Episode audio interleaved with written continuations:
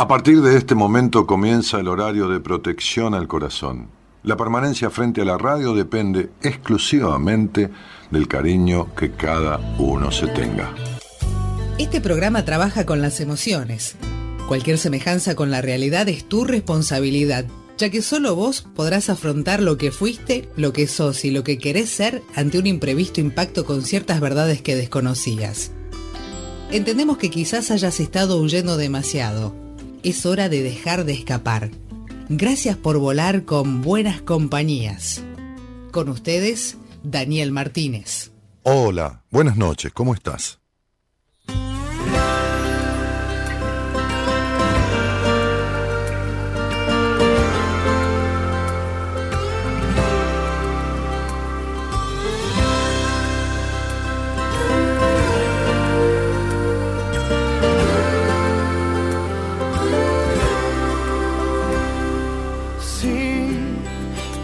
Que calla. Fue el silencio que venció a las palabras. Fue difícil de olvidar y cargar este dolor en nuestra espalda. Cuando aquello que nos duele lo enterramos y después resucitamos del olvido y es peor cuando no hay respuesta a lo que buscamos como locos preguntamos si mentirnos fue mejor. Guardamos silencio cuando hay tanto que perder, cuando la verdad nos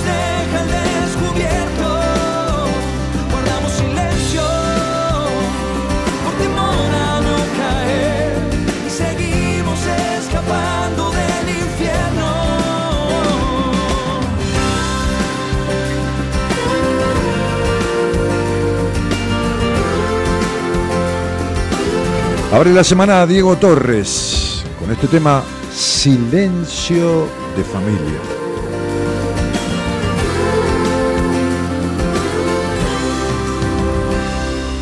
Sí, tuvimos que mentir, mantener esta apariencia que inventamos por temor a no sufrir y romper en nuestros lazos. Cuando aquello que nos duele lo enterramos y después resucitamos del olvido y es peor. Cuando no hay respuesta a lo que buscamos como locos preguntamos si mentirnos fue mejor. Guardamos silencio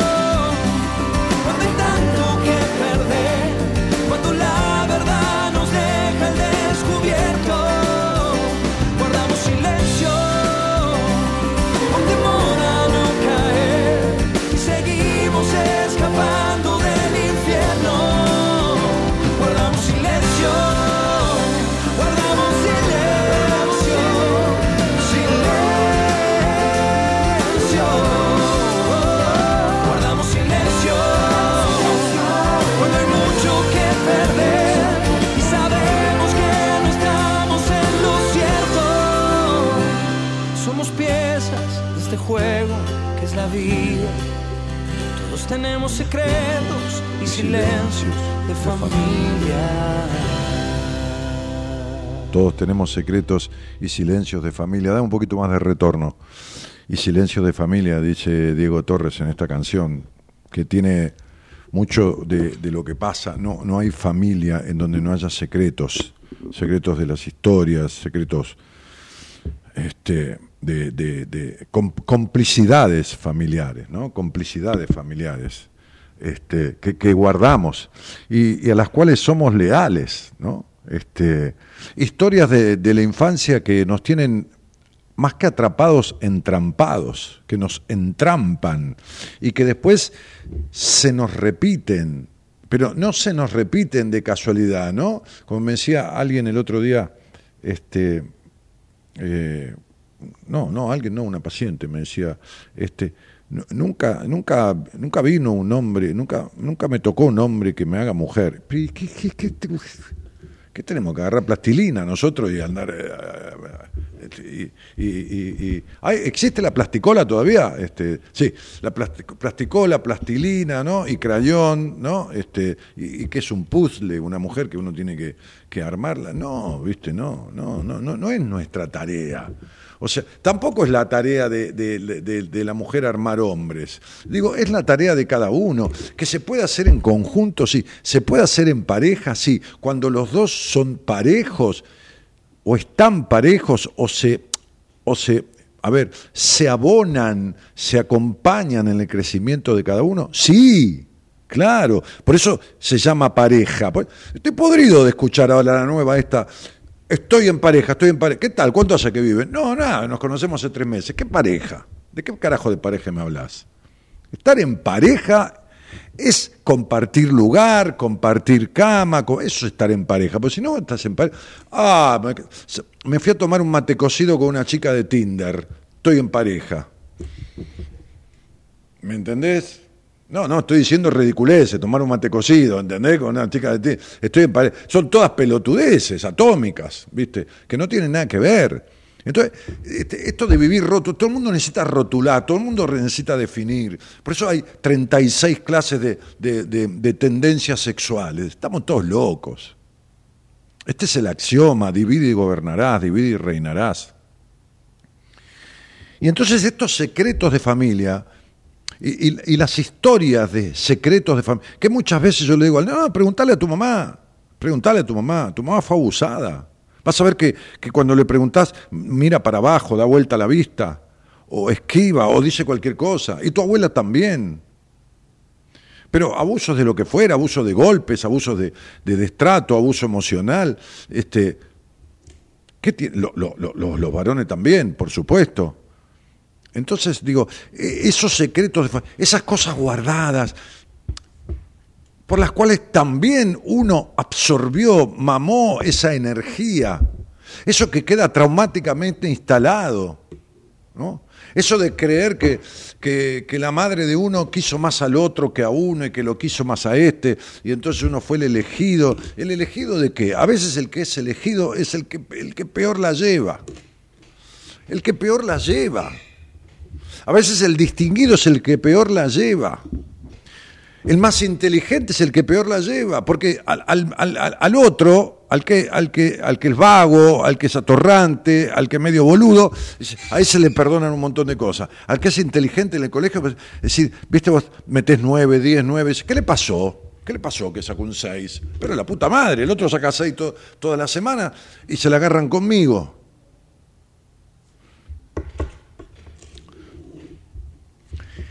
Entonces, este, esto, esto que habla de, lo- de los secretos de familia, esto que habla, después produce estas cosas. Mira, yo ayer grababa, estoy así miscelaneando, estoy haciendo una, una cosa así improvisada, estaba hablando con mi amigo Hugo Francetti. Ahora estamos, Hugo, ya estamos. ¿Cómo te va? Lo que, lo que vamos a charlar es algo insólito la comunicación que hay, porque vos estás hablando, vamos a hablar de genética y epigenética, que es, lo, que rodea, claro. que es lo que rodea al ser humano, y vos estás hablando de esto De que eso. vos no sabías de que No, yo no, de qué hablar. No sabía que vos querías hablar de eso. Claro, porque eso es lo que rodea lo que está por encima del ser humano, que es la resultante de la salud, es el 70%. Lo epigenético está muy, muy estudiado hoy. Claro. Exacto. No, te decía que no golpees porque sale por el micrófono.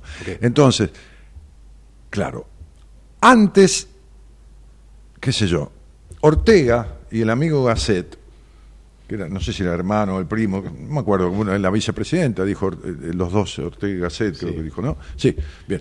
Entre, entre el otro presidente que tuvimos hace 20 años, que leía Sócrates, y, y, y- y esta otra presidente que, que, que creía que Ortega y Gasset eran dos, este, Ortega y Gasset decía, eh, el hombre y sus circunstancias. ¿no? Claro. Bien, y sus circunstancias. Esas circunstancias que antes eran tenidas en cuenta como este, casuística, característica, hoy es una, una ciencia, que es la epigenética. Así es. Claro. Entonces, digo, grababa yo ayer a la tarde, creo, eh, grababa un reel, no sé si lo, si lo tiene este, lo tiene, bueno, bueno, ¿no? qué bárbaro, qué increíble, qué capacidad, qué, qué, qué, interacción de la productora con el, con el operador técnico. Bueno, Eh, pon- Poneme el reel, que es, un minutito y algo, un minutito 28, no es nada, pero tiene que ver un poco con esto, ¿no? ¿Por qué las personas buscan amor donde hay rechazo y se quedan en el rechazo? Esperando lo que fuera y soportando. ¿Por qué? Porque es lo que conocen. Porque es la forma de vincularidad que conocen. Porque su historia está basada en eso. ¿Por qué se quedan en el rechazo buscando amor? De vuelta, porque es lo que conocen. Así cortito, es lo que conocen.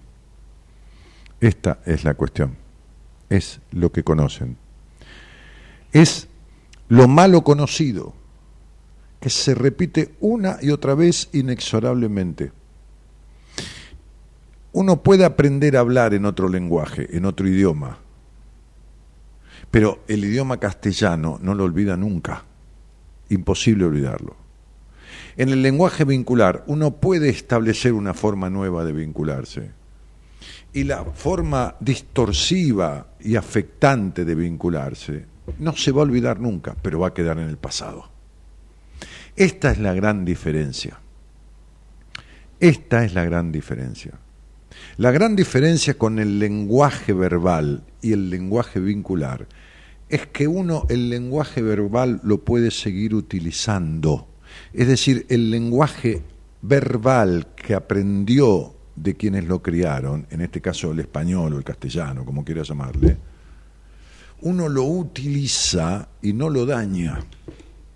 Pero si uno no deja en el pasado parte del lenguaje vincular afectante, ese se va a repetir y va a causar las mismas afectaciones. Entonces, digo,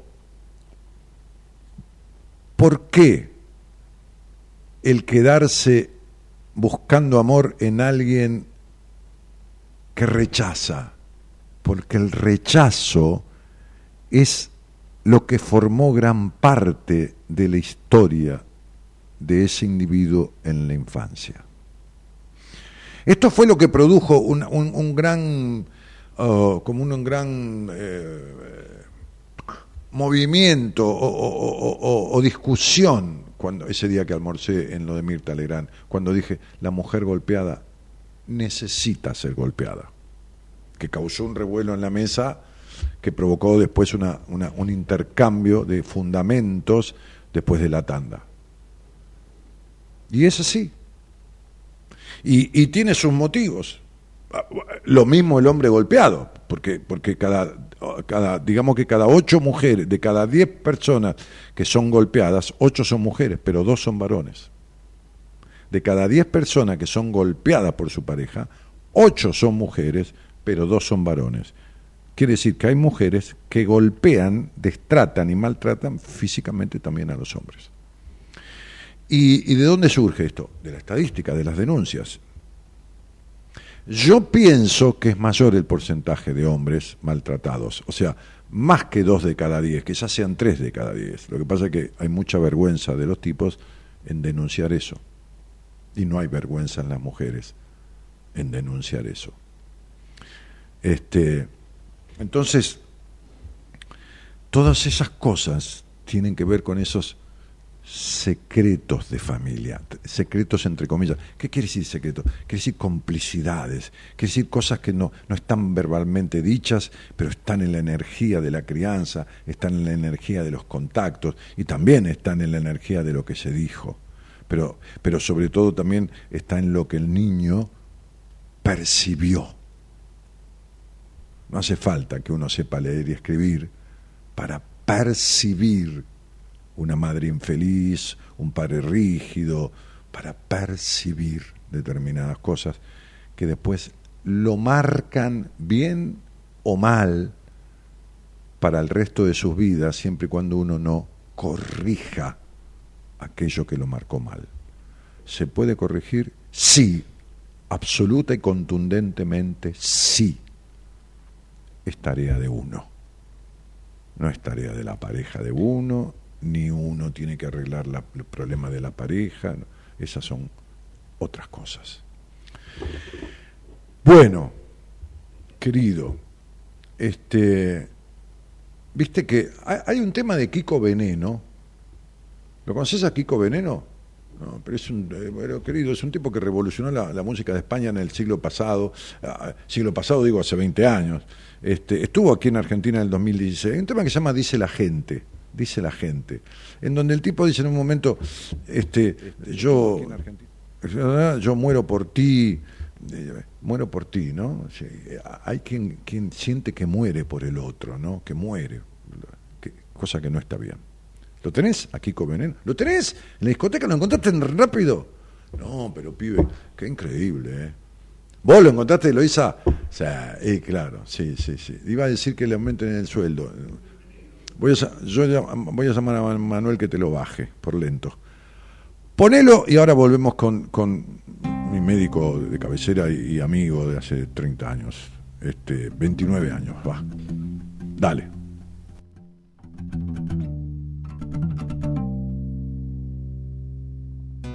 El doctor Hugo Francetti. Este, ¿Cuál es tu segundo nombre? Que nunca me lo acuerdo. Y la verdad que no, no coincide conmigo, es Ángel. Bueno, vos no sos ma- mal tipo. Eh, Te equivocás como cualquiera, igual que yo, pero, Sí. pero, pero no, de, no de jodido. Está bien, Hugo Ángel. Kiko Veneno. Dice la gente. Mira, mira qué lindo eh, este. Dale.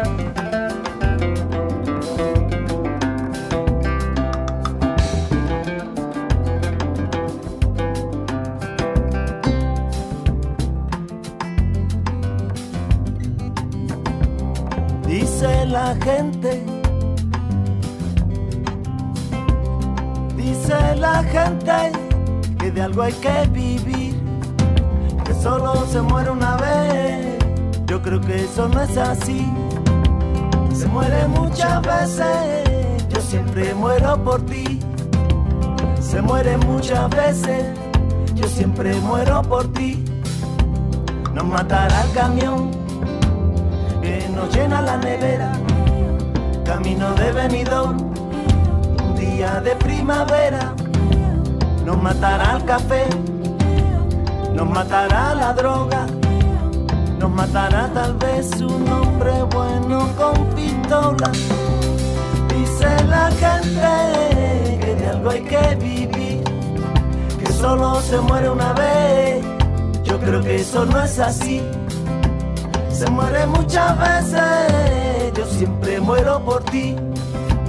Se muere muchas veces, yo siempre muero por ti.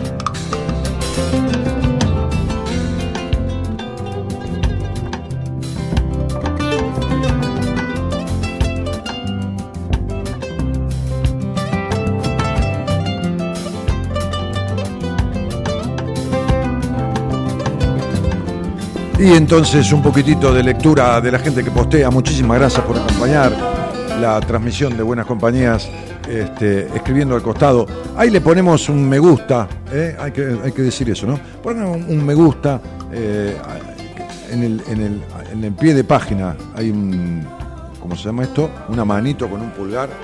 Hacemos clic ahí porque así Pepe Algoritmo lo, lo- lo reparte al programa, ¿no? Así. ¿Eh?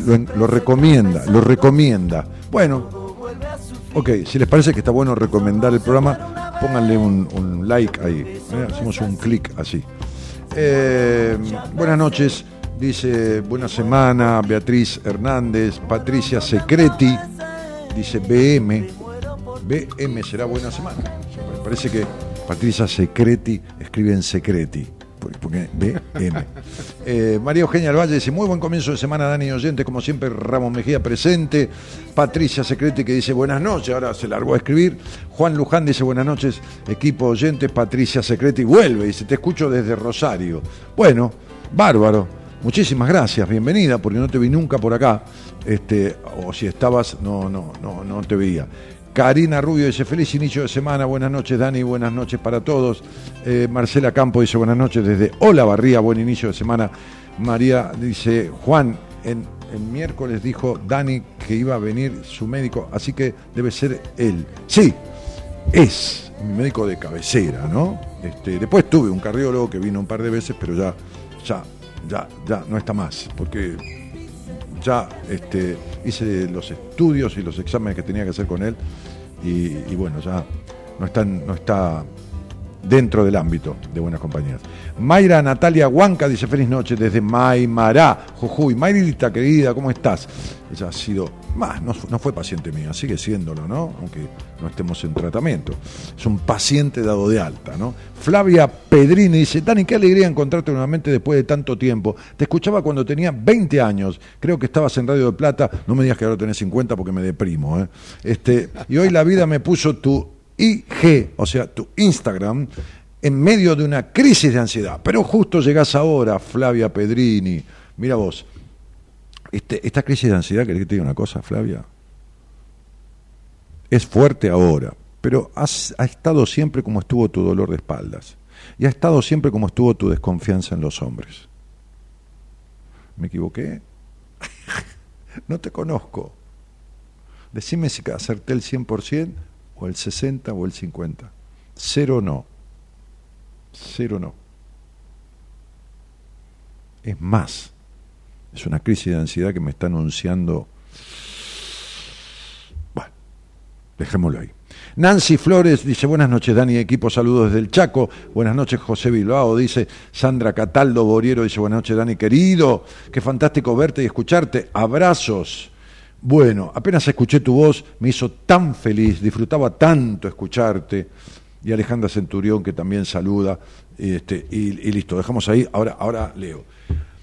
Acuérdense que muchas veces yo dije, por ejemplo, el cuerpo, el cuerpo susurra, después habla y por último grita. Esta es una frase que Hugo Francetti decía en el año 1995-96 en Buenas Compañías, allá en la catedral de la radio que era Radio El Mundo.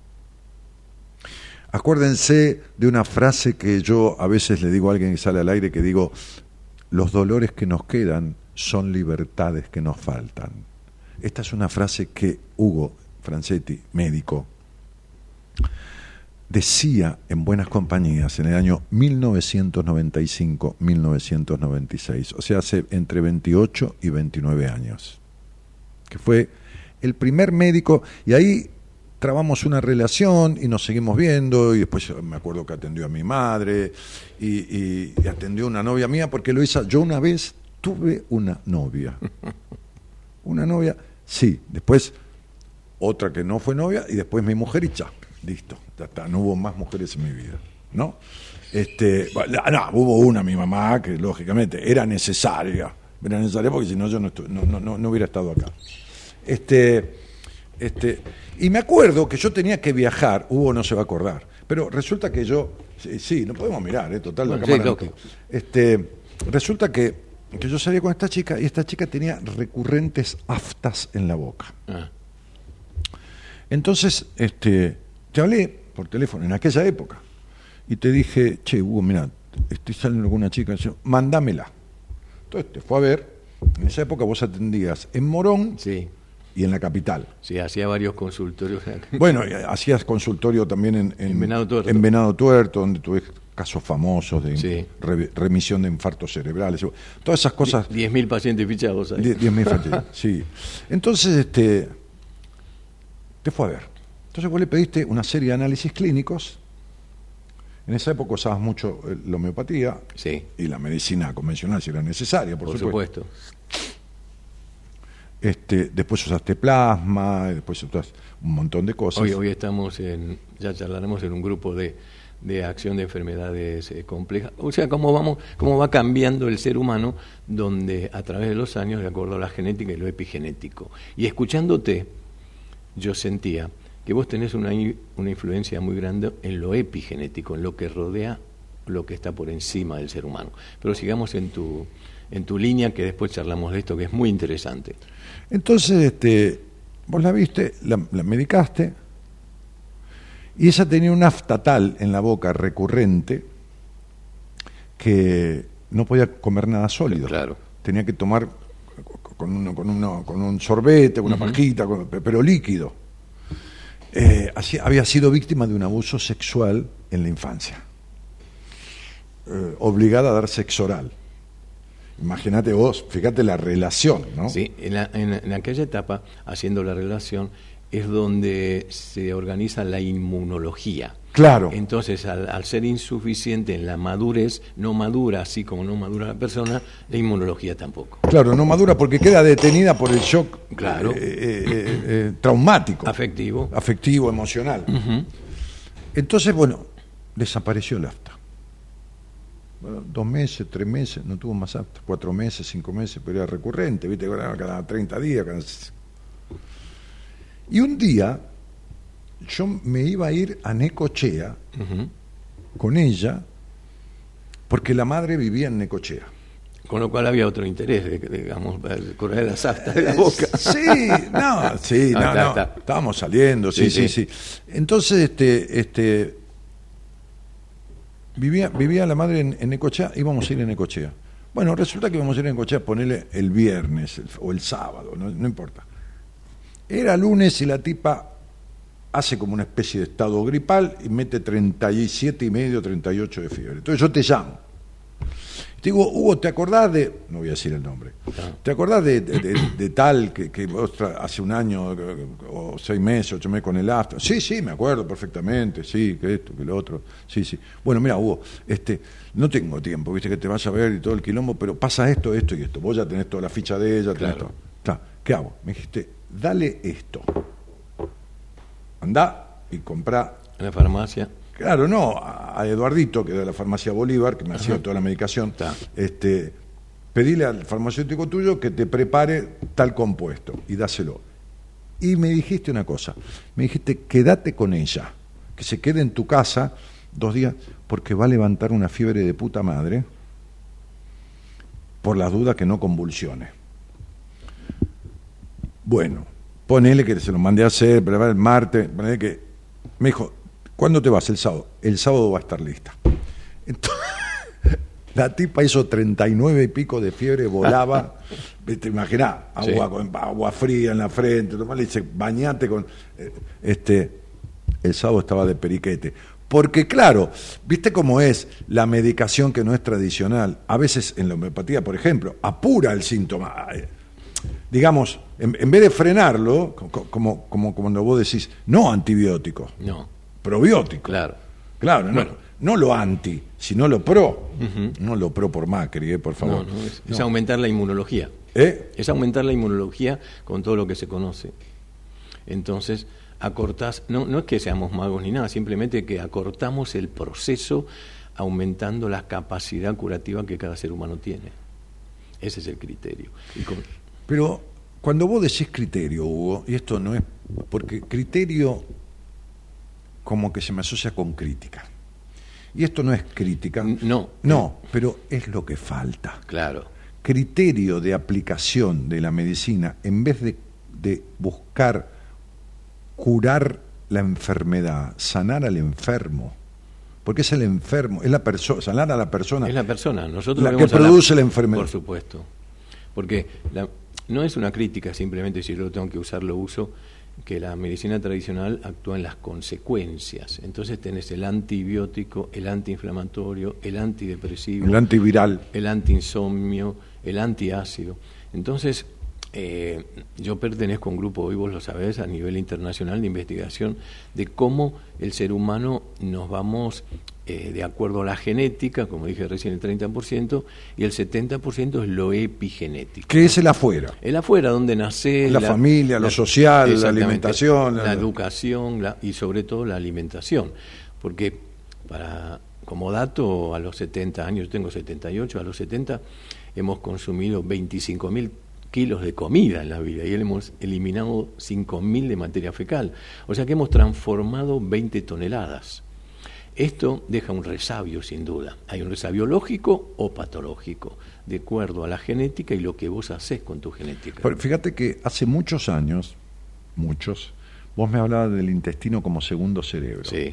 Y hoy es algo que está como divulgándose.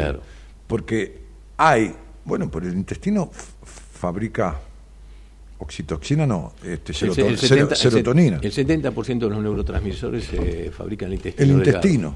Intestino delgado. Claro. Este, Así que es responsable de ciertas hormonas del placer. No, no, mira, estás tocando un tema, no solamente esto, que hay un libro de la doctora Sarponen, es la microbiota. Idiota. Idiota, sí, es la microbiota idiota. Eh, Entonces, ahí, cuando vos tenés afinidad con una, con una mujer, que vos decís, con esta tengo piel, es porque se combinan las bacterias que tiene ese ser humano con la, con la nuestra.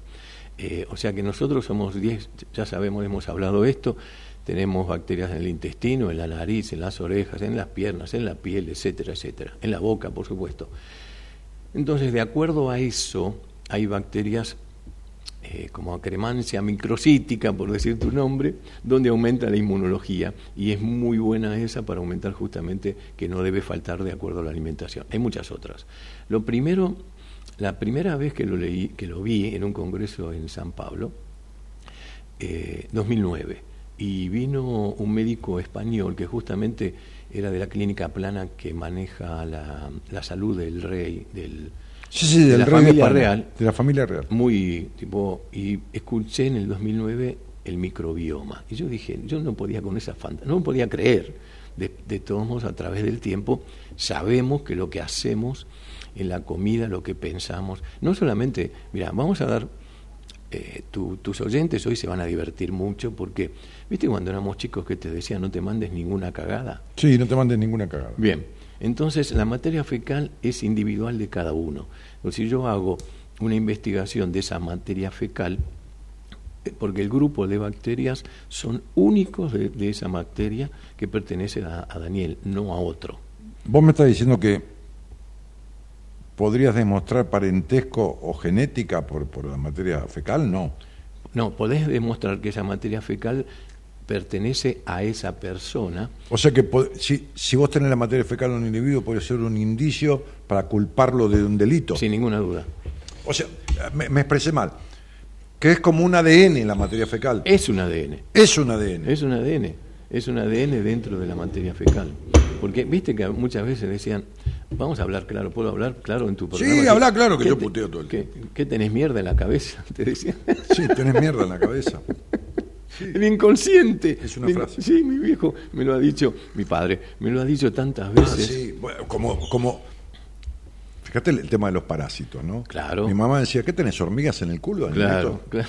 Que porque yo no me quedaba quieto. Pero eso viene de, la- de los parásitos. Pero aparte cuando yo salía o algo así, acordate, Hugo, no te mandes ninguna cagada, me decía. Claro. Y yo tenía 12 años, Claro, qué 14. cagada. Oye, está demostrado. Claro, ni tenías idea de lo que era una cagada No, de la- a lo que tu padre se refería. Claro, es, es algo maravilloso, eh, aparte del grupo al cual pertenezco, vos lo sabes a nivel internacional, de, de los datos que, que ocurren en, en el ser humano. ¿no? Con- Che, hablando de eso, yo no me acordaba, pero sí lo sabía, pero no me lo acordaba, no sabía que lo sabía, Sí. pero después la otra vez hablando de un tema, me, me- me refrescaste, se me vino a la memoria, porque vos me lo volviste a comentar, que habías estado en el 95, justo se ve que después empezamos juntos en Radio El Mundo, en un seminario en Chicago con Deepak Chopra. Exactamente, cinco días internado en un hotel, de 9 de la mañana a 9 de la noche. No, pero tuviste el culo de estar con ese tipo que No. es un mago del, del- del- del conocimiento hace 30 años. No, no, hace- ahí me cambió.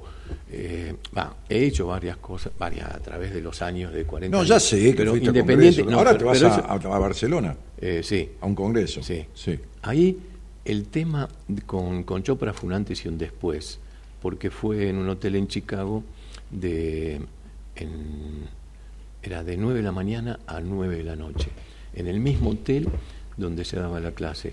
Y, era, y había era- más un seminario que un congreso. un seminario, sí. Un seminario. No, no, un seminario. eh, Fue un, se- un seminario de. Porque lo dictaba él, no, no era, no era de muchos expositores. No, había varios. Hubo eh, Nuria Per en ese momento que era investigadora de los neurotransmisores. Nuria, Sí, Per, Pert, el apellido. Está bien. Y hablaba.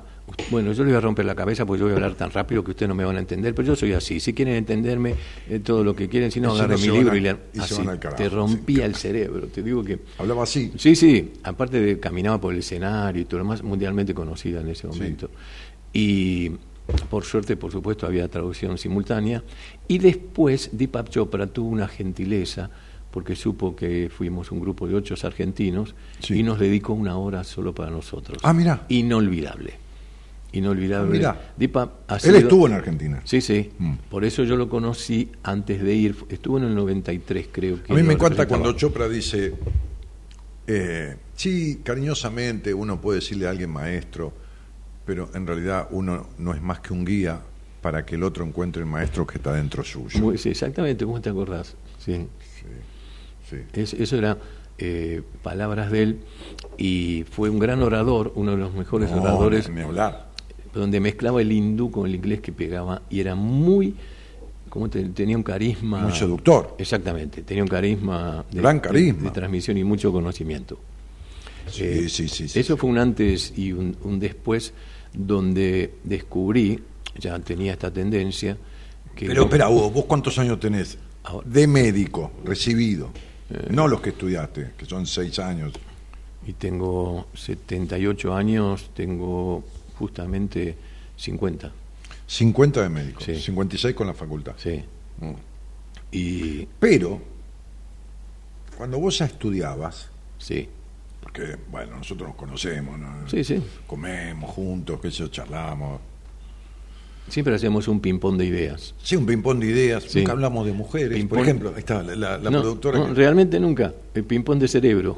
Sí, este, que está colaborando con vos para escribir, eh, colaborando en el sentido del Sí. ordenamiento, escribiendo, eh, que vos querés, ya escribiste un libro, Sí.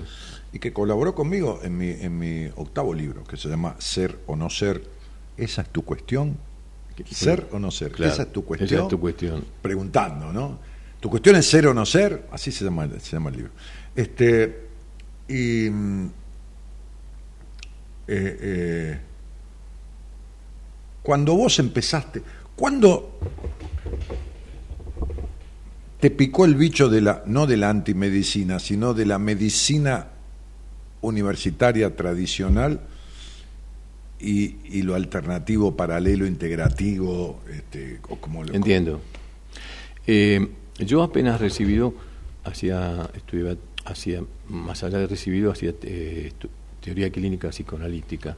Para, para, Estudiaba teoría clínica. psicoanalítica en la Universidad de Belgrano. Ah, ¿te gustaba? Sí, teoría sí. clínica Sí, psicoanalítica. con Ángel Garma, Fidia Cesio, Mirá. eh, Yamila Buchaén padre, que hoy está el hijo. ¿Se acuerda de los nombres? No. Hace- hace 50 años. Bueno, dale. No, después y hacía home- eh, estudiaba homeopatía a la noche, porque a su vez yo me había casado, pero le dije a mi mujer, no tengamos hijos los primeros cuatro o cinco años, disfrutemos de esto, de la evolución de cada uno, porque ella era psicóloga, eh, viajemos, etcétera, etcétera.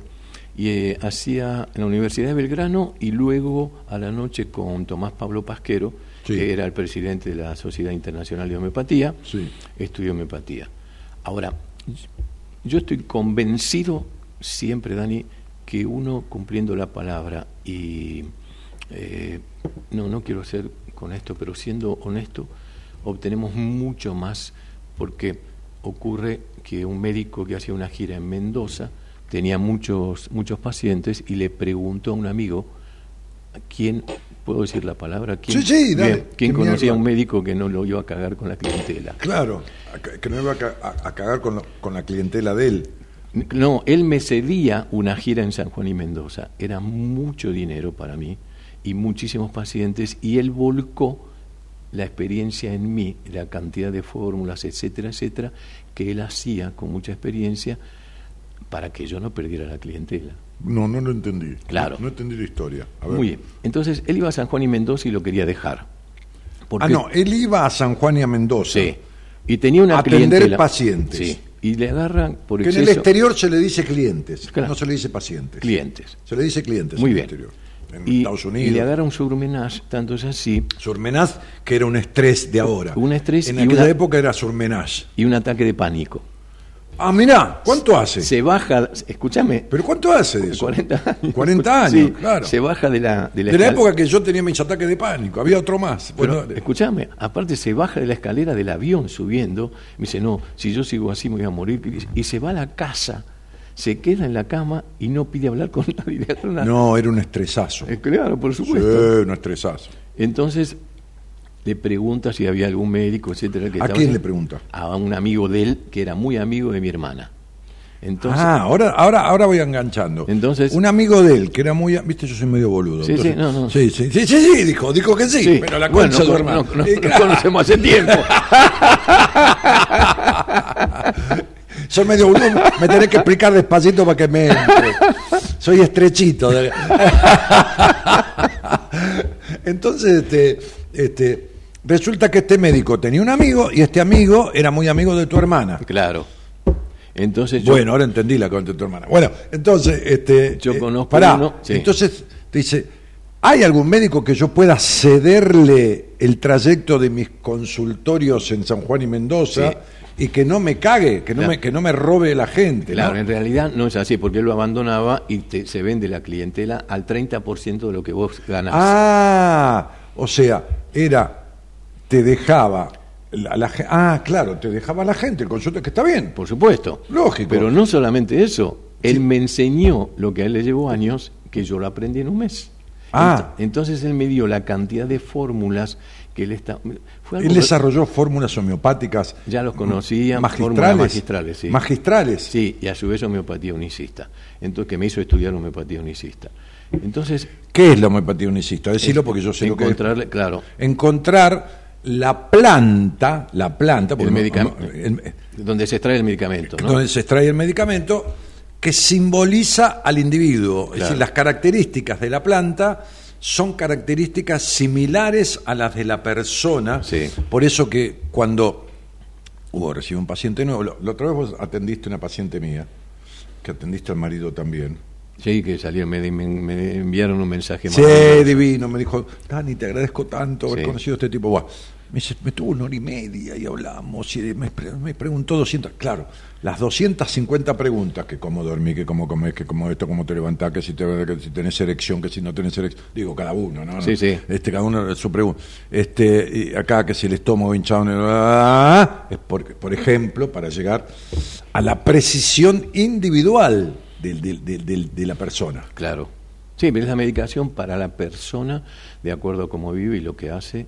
Eh, Sí, que es sí, lo que sucede. cómo piensa Claro, y cómo se vincula y cómo come y cómo, como, como todo. Mira, si hay, much- si hay personas masculinas escuchando, la primera pregunta que le hago es, en muchas que le hago, si tiene erecciones nocturnas. Claro. Y si no, ya no está fabricando durante la noche la, justamente los precursores. Ahí el, el- el tratamiento cambia eh, Eh, totalmente. no, ya ahí agarrás para cierta aplicación medicamentosa, Sí, sin duda. Que son medicamentos Es, es son- que son aminoácidos, vitaminas, oligoelementos, oligoelementos, claro, claro, claro, Eh, eso de acuerdo, de acuerdo al cuadro. eh, bueno. claro, claro. Y, y también, eh, a ver, so- sobre esto, siempre el éxito es del paciente con el médico. Eso es muy importante que el paciente comprenda que si no lo realiza, si no colabora, eh, el- nosotros fracasamos. O sea, en, en la alimentación, en el ejercicio, en cambiar eh, los hábitos eh, que lo Puede, puede ser alimenticios o lo que fuera. Sí. Lo, que, lo que fuera necesario, no hay una fórmula para todos. No. Cada uno lo suyo. Pero, pero, así que ese tipo, claro, te, te, te heredó, te legó, te legó. Sí. ¿No? Pero me dijo una frase ¿Qué? Resulta que yo vivía en, un, en la casa de mis suegros en ese momento. Entonces me Porque, iba porque vos habías empezado recién, no. eh, a los dos años, tres años. Bueno, sí, sí, recién. Nuevito, nuevito. Y, pero ya tenía esta orientación. Entonces yo digo, mira, me voy a alquilar un departamento, algo. No, vivía en un departamento alquilado, perdón. Y me dice, no, me voy a comprar un departamento. No, no, no, no. El departamento ya te lo vas a comprar. El primer viaje a Europa quiero que lo hagas conmigo. Ah, mira. Entonces digo, pero mira, no, no, no. ¿Y qué edad tenía el tipo? Un tipo grande. Em, No. José, 10 años más que yo. Diez años, bueno, pero tenía un recorrido. Sí, dos, mm, sí, 12 años más que yo. Eh, tenía, sí, había, tenía un, tenía un don, era, eh, tenía un don como médico. eh, yo creo que uno nace de algún modo.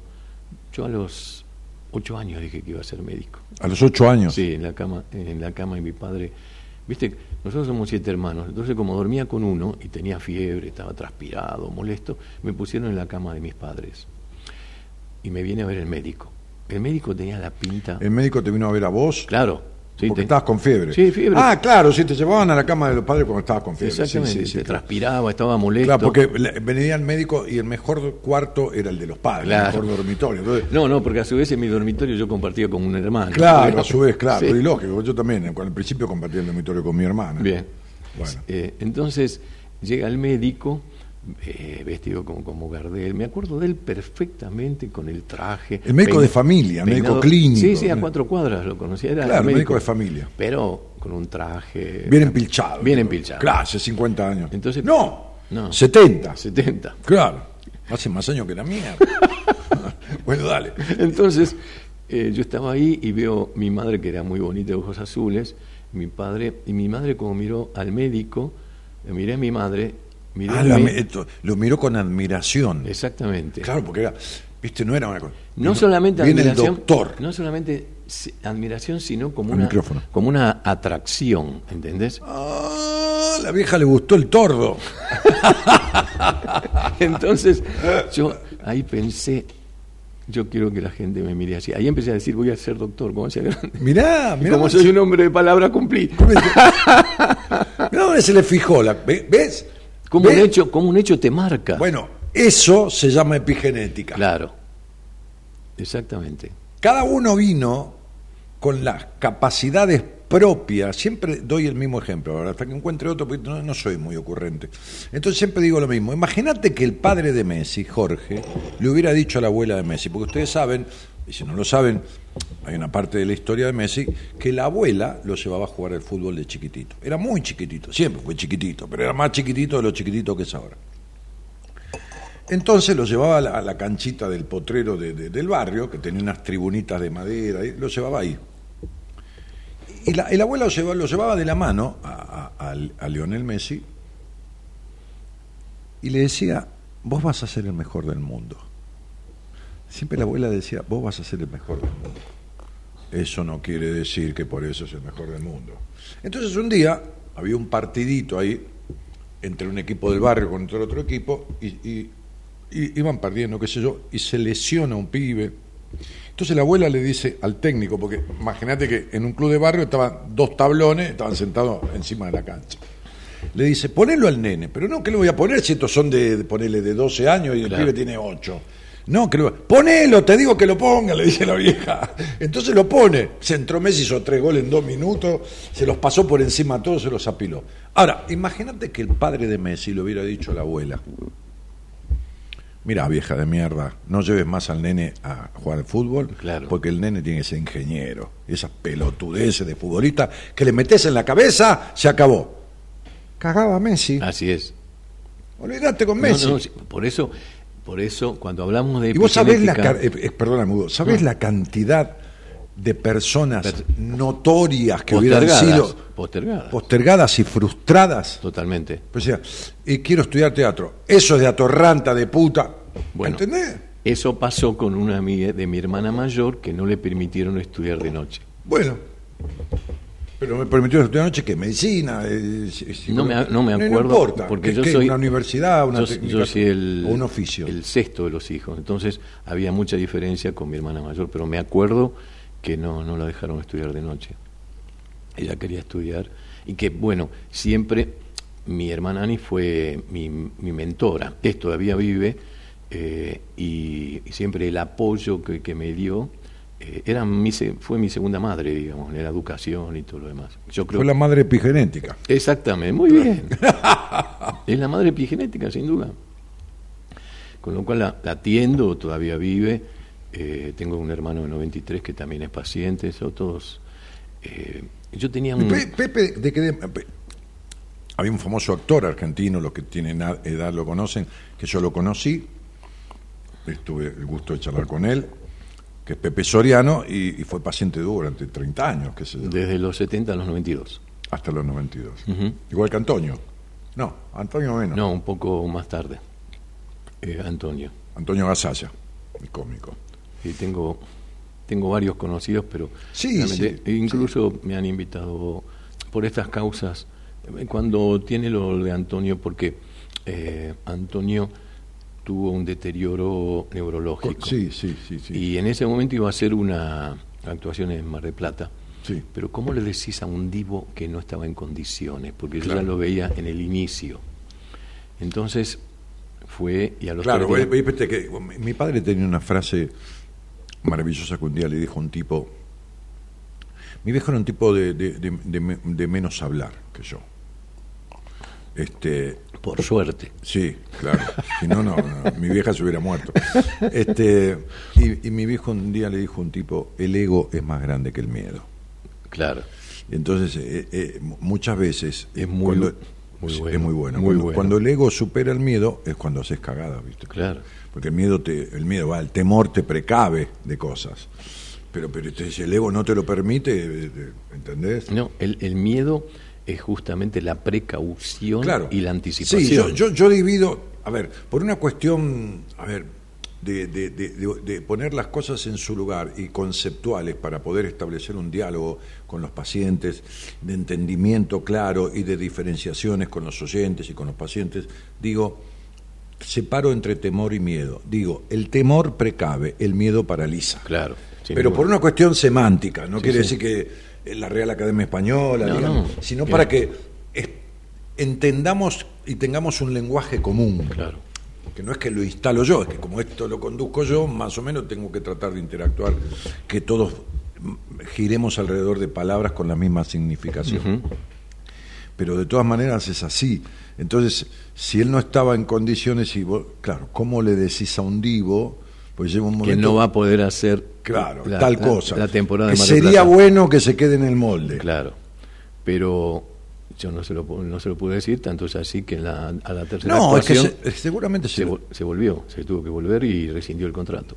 sí, seguramente él tenía señales y vos le insinuaste cuestiones, pero pero Hay, hay algo que con la verdad me encanta yo lo que hago y tengo mucha captación en la expresión eh, eh, la- el corporal, idioma gestual. El idioma gestual, sí, ya sé, ya sé. yo sí, sí, estudiaba. sí. entonces cuando entró yo ya vi que era porque aparte vino con vino sin pedir turno y era muy respetuoso tengo una lapicera de él que me regaló hecha por Paliarols que Sí, es- Pallarol, el que hace el bastón de presidente. Sí, de plata, me- hermosísima que conservo. Pero cuando entró, eh, mire, está Gasalla, qué raro que no pida turno. Era siempre fue muy, muy cumplidor. Entonces cuando entró, ya con el gesto, lo, Sí, el gesto, eh, cómo caminó, cómo se Eh, paró. Lo cómo- hice entrar al doctor Ricardi, que tiene mucha experiencia. Sí, sí, sí. en- ¿Es Pablo? Sí, Pablo. Sí. Con, que hoy es el presidente justamente de- del Foro de Investigación de, bueno, de Medicina Ortomolecular y Nutrigenómica. Le digo, mira, Pablo, dice, Pablo tiene consultorio ahí en tu clínica. Sí, sí, sí, trabajamos juntos. Yo fui, yo estudié homeopatía con el padre. o sea, Ah, mira. entonces, eh, tipo de mucha experiencia y cuando entró me hizo la, la seña con el gesto, sí, sin duda, pero le mandé a hacer la resonancia magnética a- al Instituto de Diagnóstico. Y cuando, se, cuando, se para, cuando se subió, se bajó, huyó con el hermano y dijo, no sé por qué el, el doctor me miró así, no me hago nada, me voy a casa y nunca más volvió. Claro. Y vino la declinación, por supuesto. Y con Pepe lo atendí en los 70 a los 93 años. Me acuerdo que una noche yo te llamé y me dijiste, me estoy yendo lo de Pepe a verlo a la casa. Sí. Hace poco, Sí, sí. antes de que muriera. Ya estaba complejo, Claro. porque él, él tuvo un tumor de vejiga en el 2009. Y Qué raro, Pepe fue fumador. no, ¿Ves, ves, que, ves que hay cosas que se le adjudican a la gente y la parte emocional tiene tanto que ver, Hugo? Porque vos sabés que el tumor de vejiga es, es- es el tumor de fumador, del fumador. No. tiene por qué El ser. del fumador es el del pulmón. No, El no, no, está ah. Ah, no, te entiendo, sí, sí, globalmente hablando, sí. Sí. No, hay Sí, un- porque tengo un escribano que tuvo tumor de vejiga, mi padre lo tuvo, Claro. este, de- y, y- y realmente son, son, son tipos que, que han sido fumadores. También yo lo he sido, hoy fumo los cigarrillos del placer y hoy, hoy fumé tres Claro. en todo el día, pero, pero y, y me parece que en cualquier momento voy a terminar dejando ya. Entonces, me va a pasar como mi papá, que un día dijo, yo no dejé el cigarrillo, el cigarrillo me dejó a mí, dijo mi viejo, Claro. porque empezó a no sentirle, Sí, el placer. sí, el placer, el gusto, a molestarle. Este, Hay una historia del tabaco que se puede contar en otro momento, por qué surge lo del tabaco cuando vienen, eh, descubren los españoles a, a los incas fumando la, La hoja. la hoja de tabaco, La hoja de tabaco. sí, plegada y se la lleva a, a Europa y se pone de moda. Sí. Eh, bueno, y empiezan a tener eh, bronquitis, tomatitis y empiezan a morir porque fumaban mucho por la fuerza que le daba a los indios de América. Y- Decían que la fuerza se le daba el tabaco. Claro, pero Estos gallegos nunca y- entendieron y- nada. aparte vivían en la montaña, tenían puestos de, de correo cada cinco kilómetros, donde era el correo, las noticias iban así, las llevaban al pueblo, al pueblo y después volvían. Eh, Los incas eran y aztecas impresionantes. No, lógico, por supuesto. Y ahí se llevan el tabaco, se pone de moda y empiezan a tener bronquitis y estomatitis. Entonces es eh, que se llama Jean Nicoté, el, el Claro. que lo lleva. ¿El qué? El que, el que lleva el tabaco a España. Nicoté, no- por eso la nicotina. Claro. Sí. Entonces lo meten preso por haber Llevado algo que, que intoxi- que era tóxico. Y viene un ministro de Economía y dice, mire, señor, el reino, que yo, si le ponemos un impuesto al tabaco se está vendiendo muy bien, Claro. vamos a las arcas del reino, Siempre- saque a Jean Nicoté y lo hacemos caballero de la reina. Y así la historia del Claro, tabaco. lo sacaron a Nicoté del- de, la cana y lo hicieron caballero. Y en el año 86 hay una película en Informante donde un bioquímico modifica el ADN del tabaco para que produzca más nicotina y que sea más adictivo al Más ser humano. adictivo todavía. Se arrepiente, no podía, porque eh, tuvo un serios problemas. eh, el actor fue Russell Rose, Rose hizo la película El Informante, que tuvo dificultades legales por haber eh, roto el acuerdo. Esa es la historia del tabaco. Bueno, Así que le modificó el ADN al tabaco. Sí, sí. El, el- el- el- que, era bioquímico, No, el exa- investigador. exactamente. Era un investigador, modificó la, la genética para que produzca más nicotina, hasta que se arrepiente por el daño que le estaba dando la- al- a la población. Y él había firmado un acuerdo de Confidencialidad. de confidencialidad. Y al romper, esa es la historia del tabaco. Bueno, aparte, le podemos dar un dato a tus oyentes, que los pulmones tienen 500 millones de alvéolos y cada uno mide 0.2 milímetros. Vos tenés 100 metros cuadrados de superficie respiratoria en tu tórax. 100 metros cuadrados es. eh, Un departamento. claro, un departamento. Este, este, toda la radio son 100 Sí, metros ca- cuadrados. cada alveolo es 0.2 milímetros. Son 500 millones de alvéolos, tenés 100 metros cuadrados de superficie. O sea, Entonces, cuando eh, fumás, tenés 100 metros cuadrados de superficie de qué? de los alvéolos en la respiración. Ah, sí, sí. Es como una esponja. Si vos distribuís las burbujitas de la esponja en un plano, te- por eso la esponja pequeña, cuando vos la comprimís y la pones en el agua, chupa mucha agua, porque llena esa cantidad de burbujitas que tiene la esponja. Y por ahí agarras un repasador enorme y no tiene la capacidad de absorción, De absorción que tiene- tiene la esponja. Esa es la aplicación. ¿Por qué? Por eso hay un, hay un medicamento, son unas pastillas como, como el como el Lubasal, Sí, que no me acuerdo cómo se llama, efervescente. sí, efervescente, Mm. que es para justamente para los alveolos, para para para para, Para mejorar. para mejorar. Sí, ya, Sí. ya sé no me acuerdo cómo se llama. El nombre comercial no me acuerdo, pero es efervescente, donde ese justamente. Eh, y tenés, eh, tenés mezclas con vitamina, vitamina C, que justamente es la antioxidante y la, la protectora de la oxidación y antioxidación, que es el equilibrio del funcionamiento del ser humano. O sea, eliminamos 20. eh, ¿Cómo eran? Son 25 toneladas de comida, eliminamos 5.000 de materia fecal y, y de orina de caca, vos sabés que es un elefante, y la cabeza eh, son bacterias y mucosa que se va con la digestión. O sea, eh, porque todo se renueva permanentemente, ¿no? El 93% del cuerpo se renueva. ¿Qué porcentaje? Porque el hecho de que lo de afuera, familiar, social, eh, educacional, influya en un individuo, dejando muchas veces de tal manera eh, tan reducida su, su genética como en un estado embrionario o, o- Sí, sí, latente. Sí, latente ahí, porque no es anulable, pero, pero queda como, como, como si fuera una germinación, ¿no? Este, porque hay personas que veo que son un 80% lo que hicieron de ellas y un 20% ellas, ¿entendés? Sí. Es decir, que yo las recibo en una entrevista y el 80% son lo que los demás quisieron que fuera. Por eso Jean-Paul Sartre tiene una frase que dice, una persona es lo que hizo con lo que hicieron con él. Sí, Eh, ¿Qué hiciste con lo que hicieron con vos? ¿no? Lo bueno, por supuesto, conservarlo. Y lo no bueno, lo que no se ajusta, ¿no? Este, ¿qué, qué, qué pasa con eso? ¿no? ¿Qué, ¿Qué pasa con eso? Lo seguís sosteniendo y ahí está lo que yo decía al principio, las complicidades familiares, las lealtades. ¿no?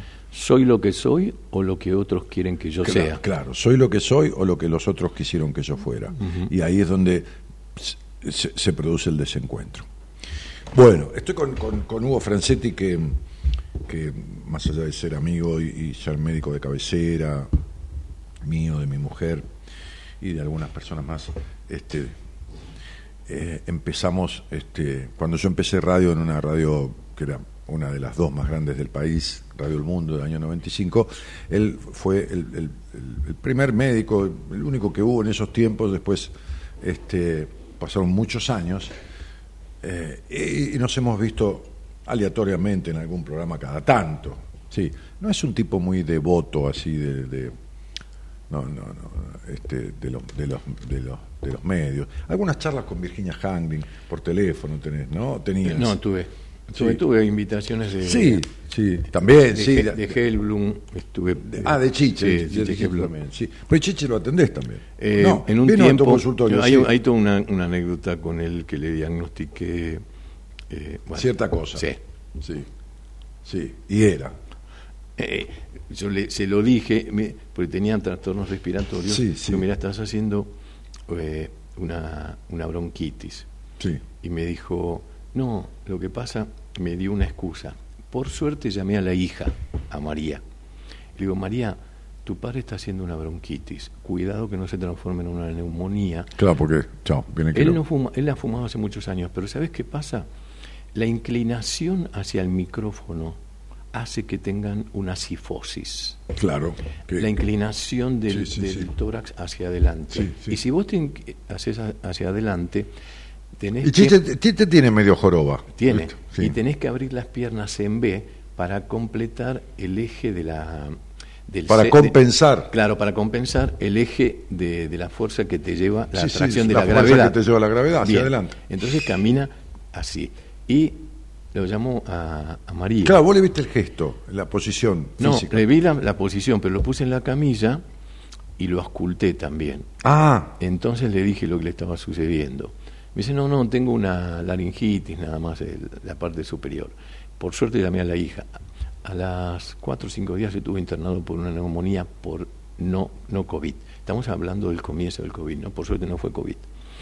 Eh, esto, cuando queremos lo que hacemos o hacemos lo que queremos, en la memoria se va archivando la- las imágenes. Y si, como un profesor una vez me dijo, si cuando el, tra- el paciente no tiene el 60% del diagnóstico, dedíquense a otra cosa. eso es maravilloso.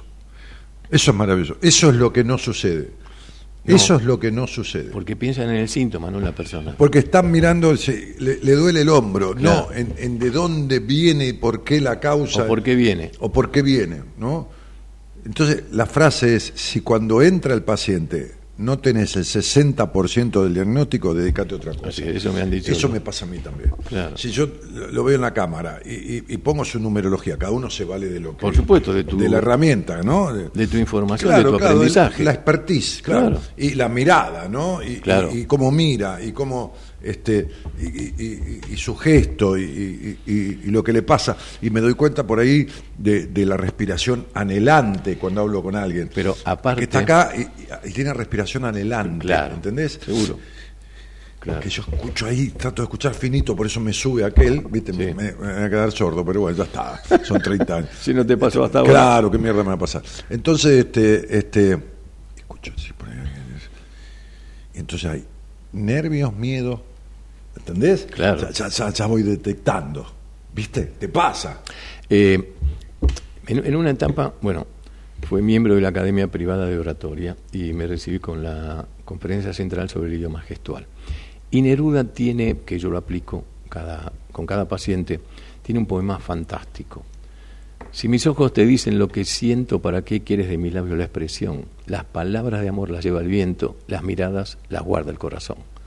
Entonces, el Claro. idioma gestual Es- es- es el, te diría que es el 50% del diagnóstico. Ni hablar. cómo se levantó, Ni hablar. cómo caminó. Por ahí vas a venir al respira. seminario, ¿no? Lo voy a aguantar, sí.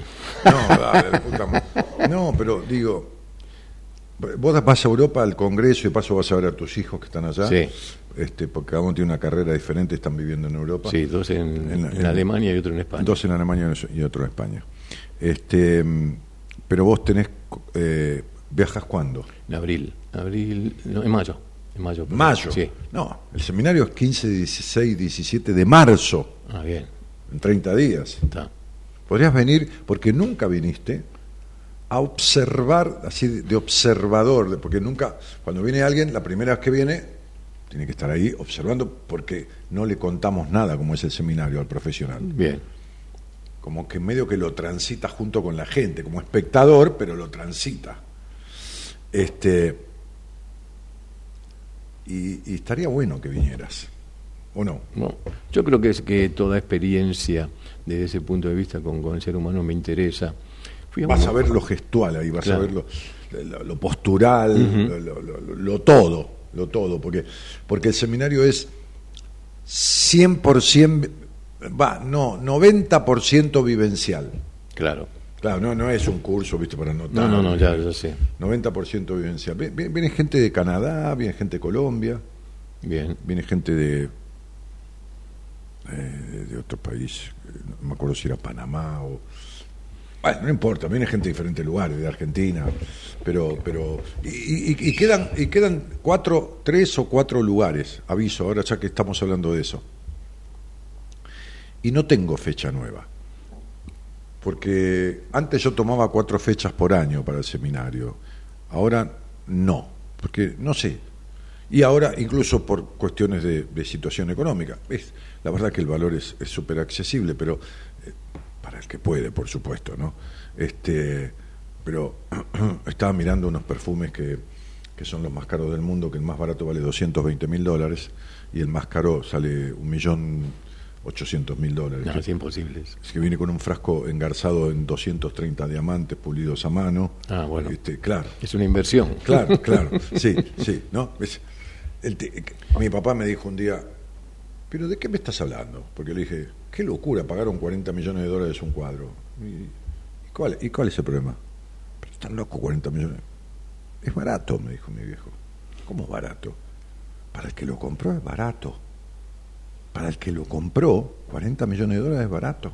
Debe tener 2.000, 3.000, 5.000 millones de dólares. Claro, tenía razón. Entonces, claro, es cierto. Entonces digo, pero eh, un poco que yo no, no, no, no guardo fechas ya por anticipado, un poco que, qué sé yo, hago dos días de radio por semana, ni estoy viejo, ni no tengo fuerzas, ni, no, tomo las cosas que me da él, que tiene 78 años y, y- y nada 800 metros cuando van a dar. Este, claro. ¿Te quedaste con eso este fin de semana? Claro, o, o se va a Europa y hace, hace, hace surf, va, va- va a su- a surfear con el hijo, ¿no? Este, y mm, yo hago mis ejercicios cuatro o cinco veces por semana, pileta o caminata. Perfecto. Y sabes que voy a empezar, que fui a probar y, y por los horarios no me daba, este, porque me gustó la profe, me gustó la profe no quiere decir que me gustó la profesora que El físico, sí, cómo le enseña, no, digamos. no, no, lo, lo que proyecta. Claro, lo que proyecta. Y lo que- Este, este, y los horarios de ella no me encajan con el consultorio, qué sé yo. Pilates. Pilates. Sí, sí. Para, para tonificar un poco, ¿viste? Sin duda, yo, yo voy al gimnasio, em- empecé, o sea, que tenía una casa de fin de semana, jugaba tenis. Sí, sí, sí, pero la- la casa ya está, ya pasó esa Ya época. pasó. Eh, y voy, empecé en el gimnasio y como médico vi que em, fui a cumplir con una rutina. Sí. Y la rutina Mm. se iba a 140 de pulso. Empecé, bajé 2 kilos de grasa, estoy en mi peso histórico y en vez de 140 de pulso, con el mismo ejercicio, no paso de 93, 94 por minuto. Cuando estás en el nivel En de el gimnasio, exigencia. claro, en el claro, nivel de exigencia. Normal, 67 tengo yo, 66, Claro, 68. Sí, claro. tenés eso. Exactamente. ¿Y la presión tuya? La presión Lo ten- estoy, lo estoy ocultando. tengo tendencia a la presión baja, 11, 11.6, Ah. no me voy de mi casa sin desayunar nunca. Bueno, porque- yo, yo- yo hago 11, 7, 12, 8. Perfecto. Sí. Sí, 11, 7, 12, 8. Eso es sostener, por eso es importante para tus oyentes que en la vida es más fácil sostener que revertir. Sí, sí, sí. Si, si el Estado es bueno, hay que laburar para sostenerlo. Hay que actuar en las causas y no la boludez, No, no, no. nos tomamos lógico. una copa de vino, No, nos comemos, lógicamente, No. un helado, nos comemos ¿eh? un asadito. Sí, sé sin duda. Una cosa es el placer y otra cosa es la costumbre. Ah, no, Son no, dos cosas diferentes. Bueno, che, este. María Eugenia dice ACEMUC. Sí, ACEMUC. Sí, claro. N-acetilcisteína. N-acetilcisteína. se acuerda de- la fórmula. de tipo, 200 la puta de que lo 200 parió. a se- de Viste 200 que a yo tengo la gente se asombra con mi memoria. Este Ahora vas a ver. no lo de- soporto. De 200 a 600 miligramos es un aminoácido que actúa en la reproducción del alveolo Claro. y justamente lo que hace aumenta la capacidad de reparación del pulmón. Yo lo tomo como prevención con la cantidad de otro tipo de cosas. Vos sabés que tomo, son 32 componentes diferentes. Sí, sí, los componentes de las cosas Pues que. Claro, yo sé que es lo que tomo, es materia prima para que el cuerpo fabrique mejor. Claro. ¿Mm? Claro. Eh, eh, es, como, es como ponerle. El otro día cambié el aceite del auto, pues ese me sintético, o le pongo nafta de, de mejor octanaje. Claro. Para que el, el, el, el- el motor y el auto fabriquen mejor potencia, mejor carga eléctrica, mejor todo, ¿no? Mejor todo y menos residuo, que es lo más importante. Claro, menos residuo. Porque el motor se carboniza. Se carboniza. Sí, sí, menos residuo. Bueno, sí, muy bien, claro. Este. Quedan los carbones abajo de los pistones. Sí, yo tuve una bicicleta con motor a los 14 años y comprendí la... La- la- la- la- el, sistema. Exactamente. Bueno, no, no, no, nos vamos, este, ¿a dónde nos vamos? Ah, no, decía, po- postea, que, que, que creo que quedan tres o, o cuatro, no sé, no les puedo decir porque yo no manejo, pero sí, lugares del seminario. Estaría bueno que, faltan 30 días, 28, porque febrero es más corto, que, que no dejen pasar la oportunidad y, que- y que, por favor no sea el miedo al seminario, a lo desconocido, lo que los paralice y, les impida ir. ¿no? Hoy un médico que estoy atendiendo me dijo, ¿me anoto en el seminario? Y dije, sí, por supuesto. Después de lo que leí de la primera tarea que hicimos, anda de cabeza, llamá a la Marita y decirle, eh, levantá las dos manos, decirle, quiero ir. Bien. Este, este, así que ahí Eloísa va a poner... Si me permitís, el- el Daniel, link. Sí. con, con el ¿Ya seminario... lo pusiste? Sí. Si me permitís, se rompen límites que cada uno, cada ser humano tiene y que ahí tiene la oportunidad. Bueno, porque vos atendiste gente de, de- mía Sí, que yo te he mandado y que ha hecho seminarios. Y que aparte yo estuve en uno hace años, así, en uno o en dos estuve, en uno seguro me acuerdo. En uno. Así que eso, eso es muy importante porque el estar en grupo y ver que los otros eh, pueden y lo que uno no puede, ahí sabe que puede poder. Claro. Un juego de palabras te dice. No, no, porque, porque hay, una, hay, una, hay una situación de contagio. Claro, Claro, vos estuviste en uno, tenés sí, razón. sí, sí, estuve. Yo no me acordaba. Este tipo eh, tiene más memoria que yo, me está molestando. No lo invites más, eh, lo hice. vamos un- no sé a dónde, pero vamos, llévatelo. Ahora vengo y leo mensajes.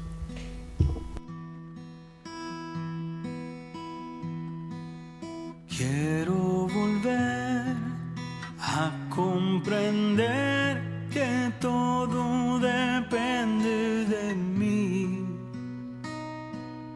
Cuando estoy mal, cuando estoy bien, soy yo quien decide en mi vida. Y si quiero volver, solo habrá que empezar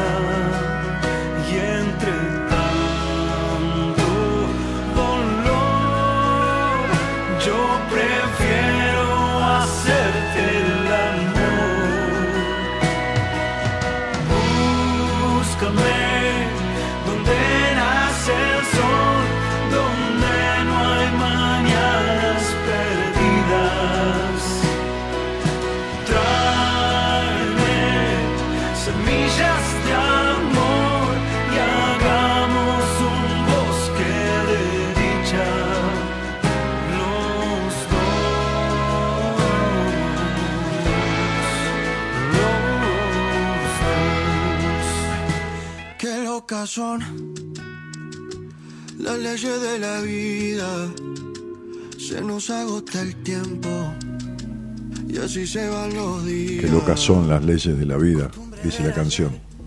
Dale. Momentos en familia y aunque no estemos todos, el corazón no olvida. Y se van, se van, se van Saludos de Punta Alta, dice Anabela. Buen comienzo y genial tu invitado. Va a ser un programa espectacular. Guillermo dice, buenas noches. Gracias maestro por ayudarnos a despertar por la enseñanza linda vida para todos. Laura dice, ¿por qué del hijo hija que ven como el inteligente no admiten falla? y bueno. Eh, Ángel dice, hola, también soy Ángel desde Colombia. Ahí tienes un tocayo desde Colombia. Eh, Francisco Espínola dice, buenas, la primera vez que te escucho y está muy bueno el programa. Bueno, Pancho, Francisco, bienvenido. ¿eh? Bienvenido.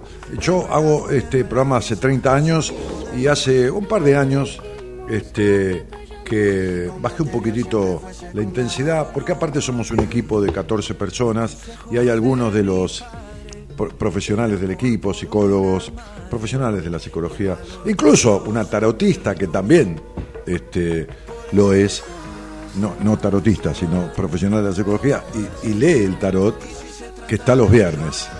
Así que combina un poco las dos cosas, está bueno. Así que yo hago dos programas, lunes y miércoles, y martes, jueves y viernes lo hace gente del equipo. Así que, bienvenido, ojalá te siga gustando. Romina Roja dice, Ángel se llama mi papá también. Buenas noches a los dos, cariño, dice Romina. Fernando dice, hola, qué lindo cuando se decía qué año tenía tal oyente y esas cosas. Creo que era Radio de Rivadavia. No, Fernando, ya no más de eso, ya está. Yo utilizo la numerología, eh, mucho desgaste, ¿viste? O sea, y aparte reiterativo y repetitivo y preguntas ya sin sentido, que cambio el auto, no cambio el auto, y esas no son cosas que... No, estamos en algo más, ¿cómo te puedo decir? ¿No? Má- más, eh, de, de mayor valor, ¿no? De mayor valor. Este... Eh, Miriam Sartori dice, Dani, preguntale al doc qué es de la vida del doctor Mayoco, soy de Venado Tuerto. No sé si lo conoces. Roberto, grandes amigos, nos seguimos viendo, fue diploma de honor de la Facultad de Medicina y cuando estudiamos Este juntos- tiene podrido este tipo. Sacá, ¿por qué no le cortás la cámara? Eh, Eh, las pelotas con este tipo. Cuando estudiábamos juntos era un animal. Vos sabés que se pasaba, nos tocaba la misma materia, yo me sacaba 10 por estudiar a la par de él. Seguimos Ah, siendo sí. amigos, nos seguimos viendo. Ah, era, un nerd. No, no sabes lo que. Porque el padre, el padre fue médico y él quería como. Tenía exactamente Sí. superarlo y todo. Sí. De todos modos, nos seguimos viendo y después la medicina le gustó el cine. Ah, mira, Y vos hizo. tenés una hija directora de cine, ¿o ¿no? Eh, está do- eh, eh, Lara. eh, Lara y Alejo en Berlín, los dos. Los dos, Sí. que estuvieron en el festival... De, ci- ¿Quién? Alejo trabajó en el Festival de Cine de Berlín. Exactamente. Él está como jurado de los cortos que se van a proyectar. Claro, jurado de los Y cortos. él te que- habla italiano, inglés y alemán y te salta Sí, un- es un animal ese. Sí. Yo le dije que le iba a hacer un ADN, pues no parece Sí. hijo mío. No, no, no. No, me parece que es hijo de la madre. De la madre seguro. Sí. Muy bueno. Eh, con muy buena relación. La verdad que estoy muy orgulloso de los hijos. Los eduqué en la libertad y cada uno viven dos en Alemania. Perdón, sí, dos en Alemania. Y uno en España. Federico en España, experto en la resistencia a la fibra de carbono. Eh, Fede, Eh, acércate al micrófono. Sí, Fede es el, el mayor. Eh, Federico estudió eh, diseño industrial. Sí. Fue mu- siempre muy, muy aplicado, muy... Muy obses ese. No, no, no. Muy exigente. Muy, re- muy responsable. Responsable está. Esa- exactamente. Y estudió, se fue a, España en el 2009 y te voy a contar una anécdota, que es la primera vez que lo fui a ver y ya vi cómo, cómo vivía y lo que estaba haciendo. Hay una película, me, me sentí como en la película italiana, porque pasamos unos días, sabes que nos gusta, él- a él le di el, eh, el deseo por las motos, cosa que Alejo no. Y Porque bueno, vos tuviste moto hasta hace poco. Sí, sí, hasta hace Para la última la vendí, bueno, no importa. Eh, y anduvimos por España en moto, ¿no? Eh, Claro, me contaste, pero esto fue. No, 2009 también lo que hicimos lo- lo- varias veces lo hice, pero esa pero fue la, primera vez fue hace un par de años. Sí. Mm. Entonces esa fue la primera vez. Y dije, bueno, Fede, veo que te está yendo bien y todo. Es de, película italiana esto, Dani. Bueno, nos vemos el año que viene. Le doy un abrazo. Eso fue en el 2009. Nueve. Hago tres o cuatro pasos, le doy la espalda, me pongo a llorar compulsivamente Mira vos. y dije, no te veo hasta el año que viene. Lo abracé y le dije, mira, te quiero mucho, te, te extraño más, pero con todo el amor de padre que te tengo, ojalá que no vuelvas. Año 2009. Hoy Federico Claro. no, es uno de los que más sabe en España sobre la resistencia de la fibra de carbono Sobre la resistencia de la, de la fibra, fibra de, de la carbono, fibra de y trabaja para empresas part-time. Ahí tomó la, la educación que yo le di, trabajar en libertad. Claro. Él hace contratos. Sí, sí, sí, Viene sí. la fórmula- Trabaja cumple su tarea, termina, Le- pagan y Mejora la producción o lo que fuera, le pega. y Listo, todo, y todo, mierda. todos los demás días viaja. Chao, hasta luego. Tiene una van que recorre, bueno, ha- hace buceo como yo, etcétera, etcétera. eh, surf, que intentamos juntos. Mm. Entonces, el, el estar que los hijos, cada uno vive en la libertad y es exitoso en lo que hace, Dani, es como que te sacas un traje que te queda chico. Claro. Es, es como enseñarles a trabajar en la libertad y, y los tres en el conocimiento. Porque justo Alejo, Pero ahí voy con lo que sea, ¿eh? sí. No precisa que, No, no, lógico. que sea lumbrera, no precisa no, que... no, no, no, pero con lo- lo que sea. Pero, que pero- estén en lo que les gusta hacer, Claro, claro. sin presión. Ahí está. No, sin presión. Porque, porque hay una frase en un libro que dice, los hijos no vienen a vivir la vida que los padres quieren que viva, vienen a vivir su propia vida. Por supuesto. Son hijos de la vida, no son hijos de los padres. Totalmente, pero los aparte, padres son canales para que un hijo llegue al mundo, para que el alma llegue al mundo. Yo, Pero, vos tomás la decisión que vos querés, yo te voy a apoyar en tu decisión. Mm, Vos tenés la libertad de elegir. sí. Yo te voy a apoyar. No me pidas que te acompañe a joderte la vida, ¿no? Por supuesto. Claro. No. Si, si te querés tirar del décimo piso, en esa no te acompaño. No, no, sin duda, sin duda.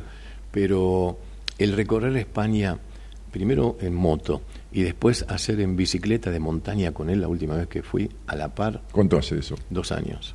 A los, ahora tenía 75, estaba por cumplir 76. Bueno, los medicamentos le funcionan a vos. Tiene de la buena. No, pero, lo, pero lo más importante es lo que uno hace, No, no, que ya sin sé, duda. ya Sí, vos, vos me conocés hace años. Sí, por Sí. supuesto, por supuesto. Presente, Dani, muero por ti. Sí. Bueno. Fíjate si Gabriela está durmiendo. eh, Dayana Nicole González. Bueno, cariño, Da- Dayanita. Eh, Cintia Valencia dice, buenas noches, Dani, feliz de escucharte esta noche. Chao, sonamos. El miércoles no, es esta noche que estoy feliz de escuchar. Eh, Leonardo Moreira dice, buen lunes. Este, Eduardo Paredes dice, hola Dani, buenas noches, te escucho desde Santa Rosa de Calamuchita, Córdoba. Hola, hola, qué buenas compañías desde Colombia, dice Diana Sánchez. Eh, hola Daniel, buen programa, saludos desde Córdoba. Eh, perdón, el programa estaba en Del Plata, dice alguien aquí. Flavia dice, tengo 32 años, Dani, fui mamá hace 8 meses, hace un año que tengo estos episodios de ansiedad, jamás los viví antes, y sí, muero del dolor de espalda. ¿Viste que le dije? Claro. ¿Te duele la espalda? Y 90% desconfío de los hombres. Le acerté el 100%. Bueno, escúchame, te voy a llevar al consultorio. Te un- tengo, tengo un ambiente al lado, ¿eh? un escritorio libre. ¿Viste que dijo, te escuchaba cuando tenía 20 años? Claro, vos no podés medicar, entonces vos haces. Claro. y la fórmula la pongo yo. Claro, la fórmula la pones vos. Claro, sí, yo no puedo medicar. Este, eh, ¿Viste que te dije, Flavia? Porque me escuchaste, me escuchaste. Está divino, está lindo. Pero esto es como, como mirar el menú y nunca pedir la comida. Entonces, este, eh, tu alma tiene hambre de libertad, cosa que vos no conoces. Y toda esta cuestión eh, ansiógena viene entre, entre el, par, el embarazo y el parto y el posparto este, y toda esta etapa vincular y, y to- to- todo esto. Es, es una crisis existencial que, que algo la gatilló puntual, este, pero que estaba dentro, ¿eh? ya estaba en ciernes. ¿eh? Este, esto, es como, esto es como el volcán. Uy, erupcionó el volcán. No, hace rato que tiene fuego abajo, ¿viste? y lava y todo lo demás. Y bueno, un día erupciona. Javier González dice, terrible charla. Terrible. No, porque terrible se Claro, utiliza sí, como, lógico, como sí. elogioso acá, ¿no? Este, Gaby Espinosa dice, Chicago. Dani Leda dice, hola, hace mucho te escuchaba. Es- Estaba otro médico y dos señoras que interpretaban sueños. ¿Siguen estando? No, los eché a todos a la mierda. Este, eh, nada, nada. No, sí, al médico que estaba, que, que era Zampini apellido, lo separé yo del equipo. Este, porque donde hay alguna diferencia sustancial en la forma de dedicarse al paciente, ¿saben por qué? Porque cuando yo derivo a alguien, este, este, la, cara visible de esto, el dueño de la marca Buenas Compañías, el que hace 30 años que está, el que escribió ocho libros, el que comió con Mirta el que es conocido afuera, de este grupo, soy yo. Entonces la gente viene a seminarios por mí, va a ver a algunos terapeutas del equipo porque estoy yo, o yo lo derivo, otro demás. Entonces yo, por atrás o por adelante, me entero de los procederes, de los no, de las cosas. Y estoy de acuerdo con casi todo, porque todos somos diferentes, de la forma de trabajar de la gente del equipo. Cuando tengo desacuerdos notorios se lo hago notar. Y si el otro toma una, una posición férrea, cosa que yo respeto, lo separo. Respeto que el otro tenga una posición diferente a lo que yo creo que se debe tener. En aspectos profesionales estoy hablando, ¿no? Este, lo respeto. Pero sería, eh, te acepto como sos y cerrar la puerta cuando te vas. ¿No? Te acepto como sos y cerrar la puerta cuando te vas. No, no, yo no tengo por qué discutirle a nadie la forma de ser. Simplemente estoy o no estoy de acuerdo. Este, y, y porque la cara es la mía, la marca es la mía y el contrato con la radio lo tengo yo. Entonces ahí es donde ya, viste, digo, este, eh, Anabela, esa frase de Chopra la haces mención en tu libro Mujer Plena. Bueno, sí, sí, es cierto. Gracias por leerme. Saludos a- a- al doctor Hugo, dice Elizabeth Rodas. Mira tú, Elizabeth, Sí, te manda saludos. realmente sí. Eh, ¿qué, ¿Qué programón hoy? Está genial el programa, dice María Eugenia del Valle. Las vacunas de COVID nos hicieron pelota, no te quepa la menor duda, son una cagada. Este, Fernando Godoy, se reputeaban con onda, sí. Ángela Coronel, qué dúo maravilloso, gracias por estar, felicitaciones, genio. Silvia Leni, buenas noches, qué interesante lunes con el invitado, cuánta sabiduría junta, se juntaron dos potencias, saludos desde Rosario. Eh, Ricardo Maya, by Corinthians. Mirá, Micio Bertone, ¿qué tipo de lo más agradable este muchacho Hugo? Dice Micio. Hay que, yo es, creo un, es un pibe que yo, yo- tuve de paciente este, y, y está, ha laburado mucho, muchas cosas jodidas de su historia, que, que hay quien las tiene más que otros. ¿eh? Por Hay quien supuesto, las- por supuesto. Por supuesto, porque vos, como sos médico del cuerpo y del alma, de la historia del otro te enterás enseguida, este, y, y- y, mm, y yo soy un, un psicoterapeuta este, muy de la mente y del alma. ¿no? Pero yo, yo, si me permitís un sarcasmo, Dale. que nos conocemos hace muchos años, jamás voy a estar a tu altura. un metro setenta y dos con un metro noventa. 96. 96. 96, así Te, que- te llevo 20 24.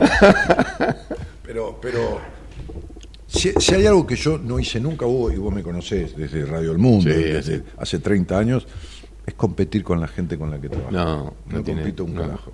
no, tampoco. A mí, a mí, a mí, a mí eh, mira, hay una cosa que me pasa en el seminario este, que, y te lo digo y me, me- me- me emociona, que, que casi siempre en el final del seminario, este, casi siempre porque se cortó, Casi siempre, porque no es siempre, porque nada Por es siempre. Pero casi siempre el aplauso para Marita, que es quien coordina todo el seminario, quien tiene Sí. atención con la gente, quien recibe a la gente, es más grande que el mío.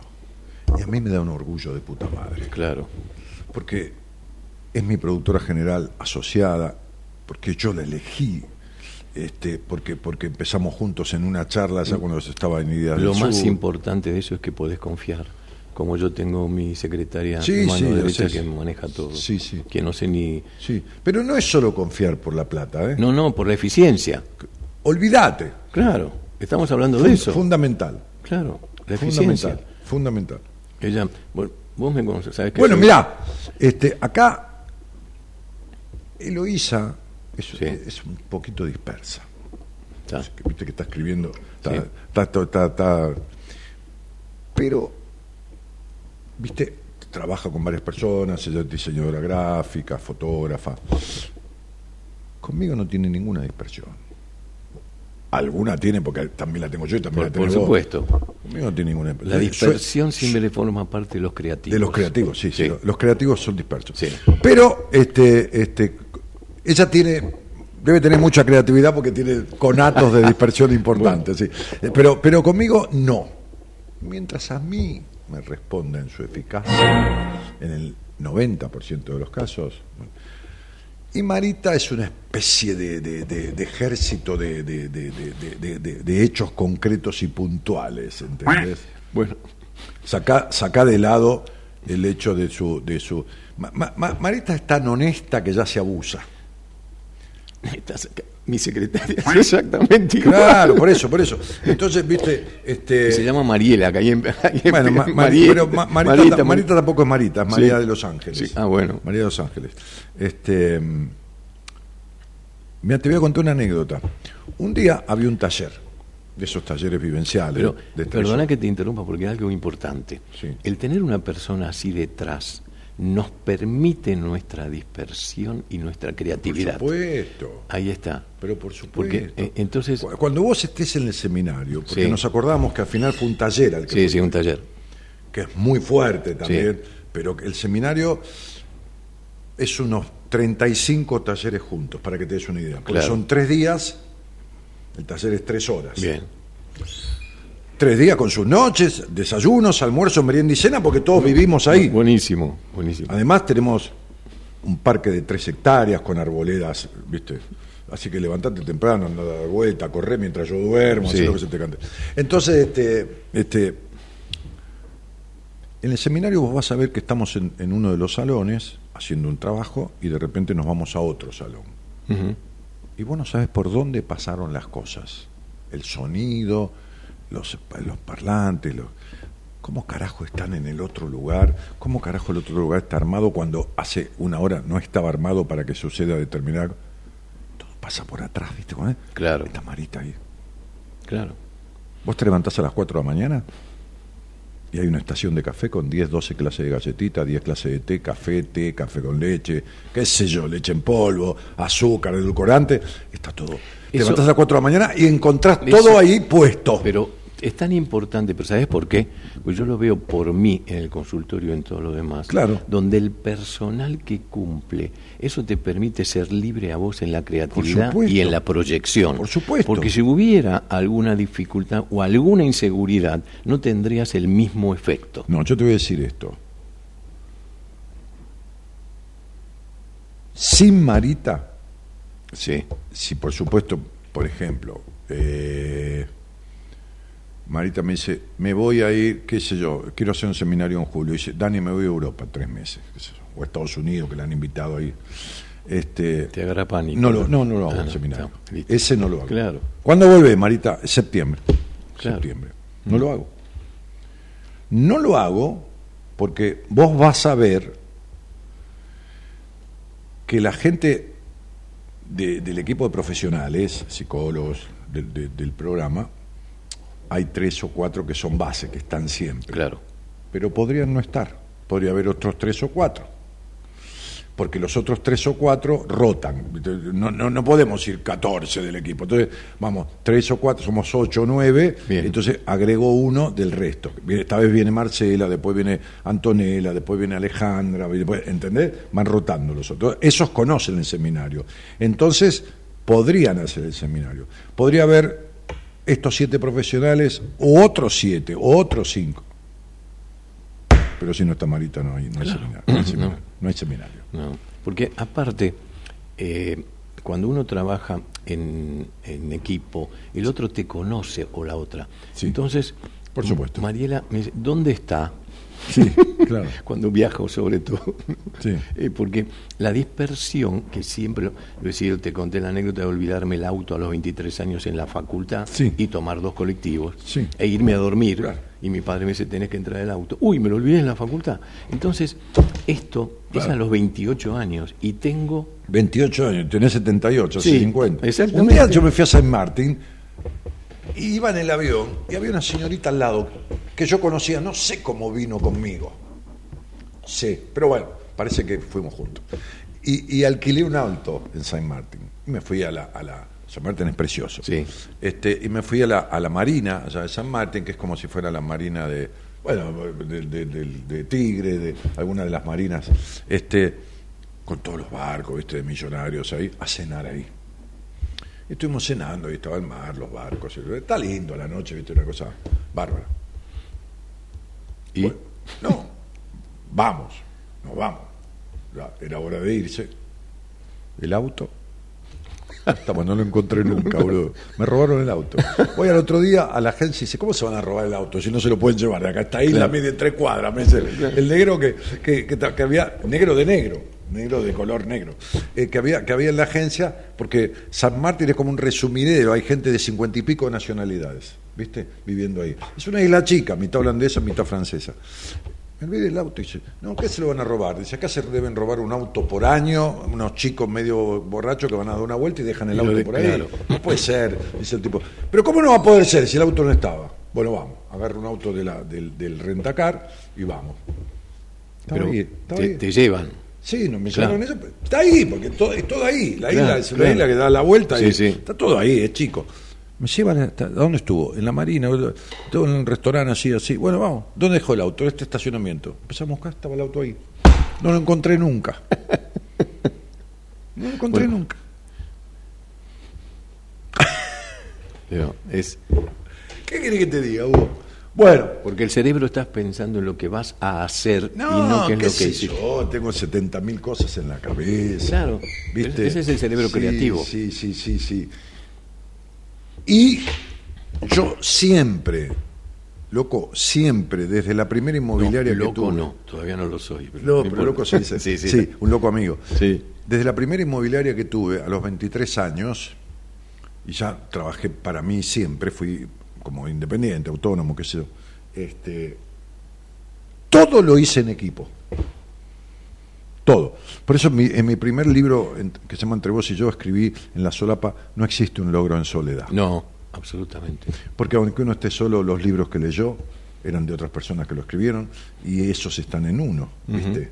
Viste que siempre nos pasamos libros nosotros, o cosas, o frases, Sí. o lo que fuera, ¿no? Entonces, este, bueno, es esto.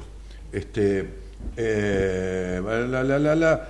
Hola, Marita es como la mamá del seminario, alguien. Claro. Claro, es alguien que fue al seminario, María Cecilia, ¿ves? Este, Gonzalo Taylor dice, buenas noches, Daniel. Escuchando desde La Plata, ¿por qué, necesi- ¿por qué necesitamos que explote el volcán para reaccionar y reencontrarnos con nosotros mismos con lo primordial e importante? Bueno, mi querido Gonzalo, eh, porque esto es lo que yo hablaba al principio de lo que son las lealtades a las complicidades familiares, como vos tenés con tu madre, por ejemplo. Por eso tu característica de ser, en cierta manera, estructurado, controlador, este, este, con, con una dosis no conveniente de estas cosas, provienen de tu historia. Salirte de eso es salirte de mamá. Salirte de eso es como desobedecer. ¿Entendés? A, esta chica que yo le dije, me dijo que el 90% de lo que le dije es así, es decir, eh, no puede confiar en un hombre, porque tiene la traición del padre clavada adentro. Entonces, no, no, tiene la desconfianza, pero la desconfianza no es hacia los hombres, es porque no tiene sanado lo que el padre le produjo. Entonces sería, eh, y ahí están las complicidades y las lealtades familiares. Este es el punto. Eh, pero bueno, se arregla eso, eh, estimado, querido muchacho. ¿Está? Bien. Eh, La- Laura López dice, el seminario es lo más importante que, puede, que pude hacer por y para mí. Una experiencia única y transformadora. No lo puedo explicar con palabras. No hay manera de explicarlo con palabras después de médicos, psicólogos, psiquiatras, qué sé yo, cuidadores de esquina, enfermeros, barrenderos, y lo digo con todo respeto, ¿eh? este, este, de lo que fuera, actividades miles, personas de más de 25 países del exterior, desde Europa, desde, desde eh, Europa, ahora viene, ah, viene alguien de Polonia, también al seminario. Sí, viene una mujer de desde Polonia. Este, pero no importa las latitudes, pero es muy fuerte que venga gente que jamás pisó la Argentina. ¿eh? Entonces, ahí es donde yo decía la responsabilidad que, en cierta manera uno tiene, porque tampoco es dueño de los actos de los demás, por ser la cara visible de todo esto. Y esto tiene que ver con la confianza que uno inspira. Y yo tengo mi- mis, mis, mis, este, mis, este, mis, mis virtudes. Esta también es una de ellas. Después mis defectos que me lo encuentren los demás. Yo no voy a andar diciendo los defectos. ¿Por qué? Y porque lo que es defecto para uno no es defecto para el otro. Si me Ponele que permitís- yo te diga, yo soy un tipo, este, eh, eh, conozco, suponete, no, ahora estoy casado, pero con- conozco una señorita o un señor, un amigo, mire, yo soy muy, muy puntual. Y el tipo dice, ah, yo no. Para él es un defecto mi puntualidad. Claro. Entonces por ahí le digo, yo soy impuntual. Dice, yo odio los impuntuales. Es, es un, es- es un defecto, ¿entendés? Totalmente. Claro, entonces yo, ¿para qué voy a hablar de mis defectos si yo no sé si al otro le van a molestar o no? O son virtudes. Yo hablo de mis virtudes, que son dos o tres. Es- más allá de la altura que tenés es la minusvalía. ahí de- Claro, por supuesto. Este, los dolores que nos quedan son liber- Las libertades que nos faltan. Son las libertades que nos faltan, era una frase que decías vos, y justamente cuando yo le decía a esta chica su dolor de espalda, ¿no? Este, porque es intuición, es el análisis de su nombre, Sí, es- pero aparte, eh, lo Dani, que está diciendo, y vos- porque vuelve justo hoy que estoy hablando de eso. Claro. Entonces ya uno lo que dije con lo que algo le debe pasar de esto, que ella dice, te escuché y, que, y ya está. Entonces leo el nombre, veo el número ahí y le digo, pa. Ahora, ¿cómo se modifica la fisiología del cuerpo por medio de una energía que es un pensamiento que no tiene consistencia, forma, color? Es una cosa de locos. Entonces, esto, es una cosa de locos. esto como con tu capacidad y todo lo demás, pero como médico que yo conozco la fisiología Pero y no, cómo va modificando por el pensamiento, el comportamiento, orgánicamente comienza con un pequeño... Pero somos más lo que pensamos que lo que hacemos. Pero aparte, eh, comienza con un pequeño cambio eh, de bioquímico que la repetición como un efecto dominó termina por el, eh, comienza con un síntoma primero y termina al final por hacer una patología que comenzó antes, dependiendo de el 30% la genética, pero el 70% de lo es externo, la crianza, Lo epigenético, pero, pero, exactamente. de- a ver, eh, ¿cómo se llama? Artritis reumatoidea, Claro. inflamación de las articulaciones, sí, etcétera. 30 días, 40 días ¿no? de trabajo en, en terapia. Sí. Por Prevalece, supuesto no viene por su artritis, porque yo no, no soy el médico que le va... prevalece mujeres, seguro. ¿Eh? Prevalece mujeres. Prevalecen mujeres, Sí, sí. pero claro, bien, por supuesto. Es crítica a la autoridad, hay problemas con el padre, bueno, tío, vos sabés. la- Sometimiento. Claro, vos, vos sabés perfectamente cómo las enfermedades reflejan con em- actitudes. em- empieza con un pequeño cambio bioquímico en por no, ad- por empezó no- a entender, por no decir que no empezó a entender su vincularidad, Claro. empezó a entender los orígenes emocionales de la enfermedad, le bajó la inflamación, Hugo. Claro, lleva años antes cuando Pero Hugo, escúchame, vos sabés lo que es el lupus. sí sí No, no, ya sé que Bueno, lo sabes. no, no, está lo sabes perfectamente. Está bien. Te va comiendo de adentro, te Sí, mata. sí. Una paciente que yo atendí de España casi que empuja a una mujer de 38 años con lupus, había perdido el vaso, le estaban por operar el, el, el tobillo, pues tenía ter- terribles eh, eh, edemas, inflamaciones. Bueno, ortodoxamente tratada. viste, que antiinflamatorio, Sí. que... Anti. Sí, anti... eh, Antiácido, de- de- de- de- antiinflamatorio, antidepresivo. No, sí. Bueno, tengo Corticoides. corticoides, una mierda, corticoide, una mierda. Por supuesto, tenés una persona que llega a tu consultorio con un shock anafiláctico, el tipo se te muere ahí. Sacar las papas del fuego y después haremos un tratamiento para que no vuelva a caer. Claro. Bueno, entonces le enchufás un corticoide. Pero esta mina corticoide, a esa edad, eh, comiéndose por dentro, porque ese es el lupus. Bueno, la empecé a entender. Hugo, te lo juro, vos me conocés. No. 90 días, 100 días, tenía que ir a hacer una de las, digamos, entrevistas, qué sé yo, con dos de los médicos, para la supuesta operación que era 30 días después o 40 días después.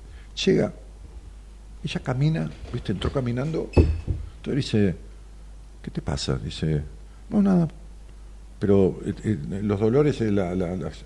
No, si no, no tengo inflamaciones en las muñecas, nada. Este, a ver, este, le hicieron levantar. O, Claro, o la- empiezan a palpar, ver Claro, las claro, claro, claro. Después, todo. arrodillate, hace flexiones con, lo- con, los, con, los, con los pies. Claro. ¿Qué hiciste?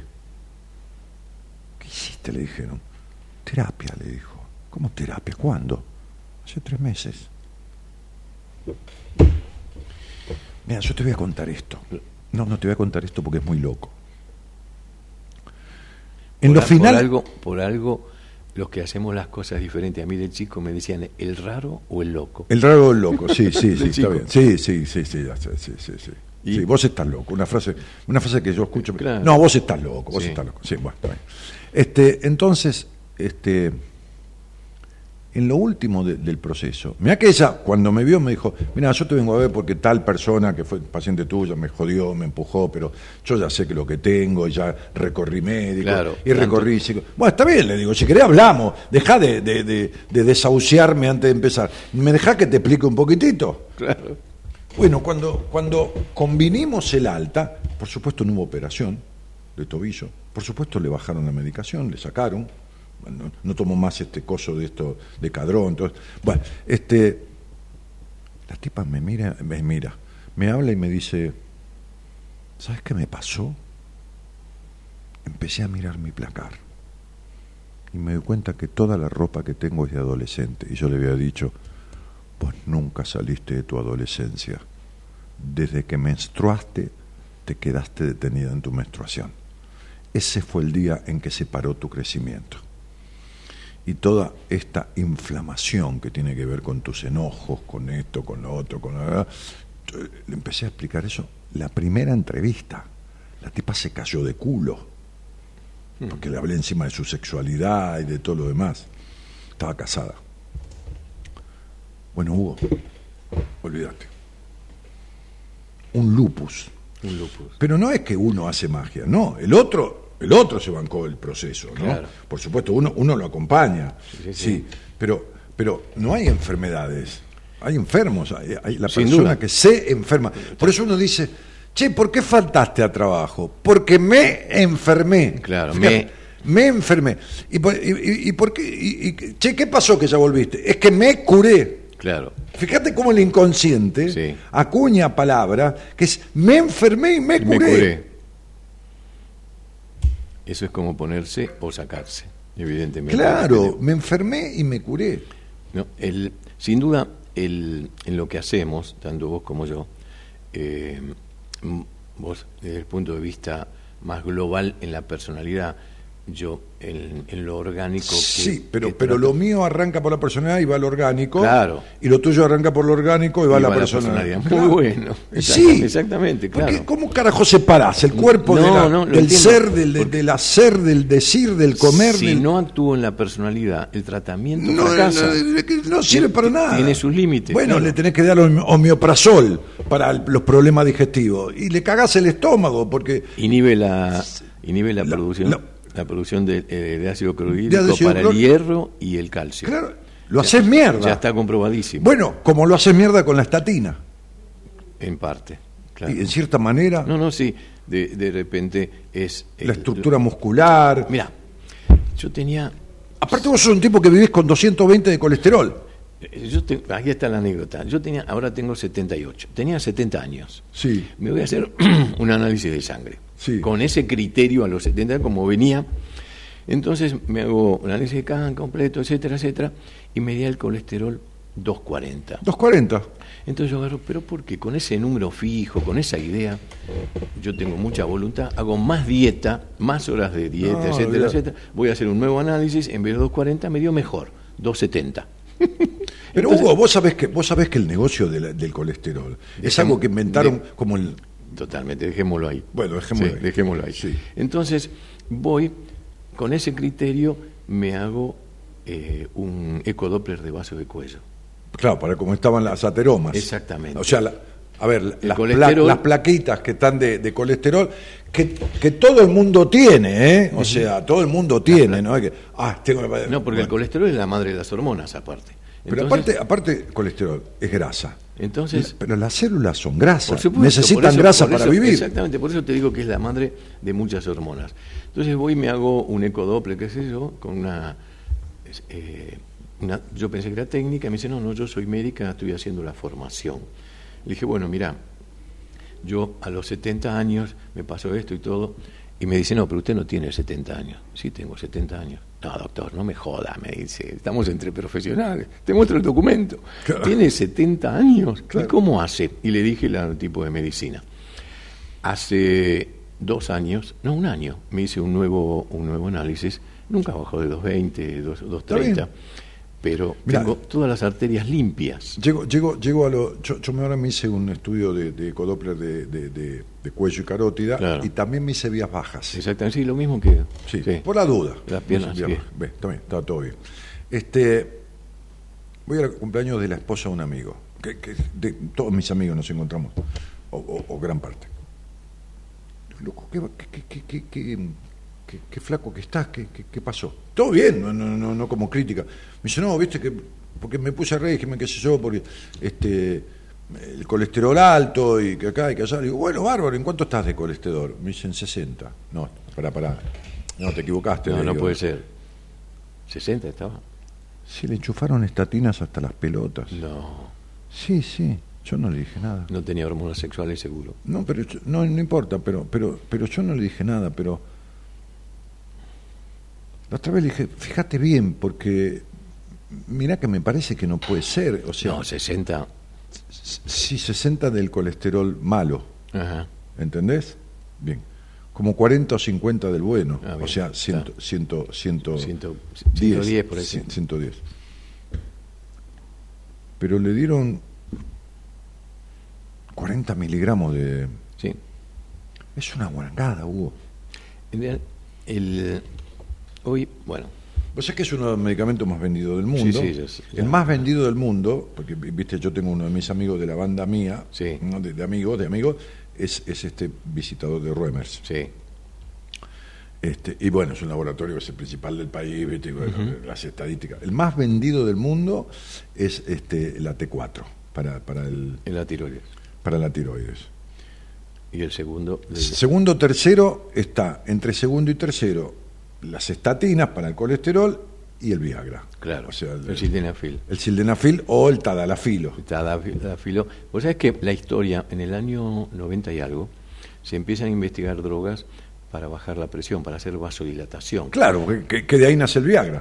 Recordemos que son 220 metros cuadrados, las- la superficie circulatoria son 220 metros cuadrados. O sea, dos departamentos grandes. Entonces, ahí eh, descubren que tenía poca acción en esto, pero que provocaba la erección, Erección. por una selección en la vascularización del, del pene. Porque- Y dijeron, no, para Claro, esto no. Bu- Bueno, ¿y cómo Vamos. descubrieron, cómo descubrieron el anticonceptivo?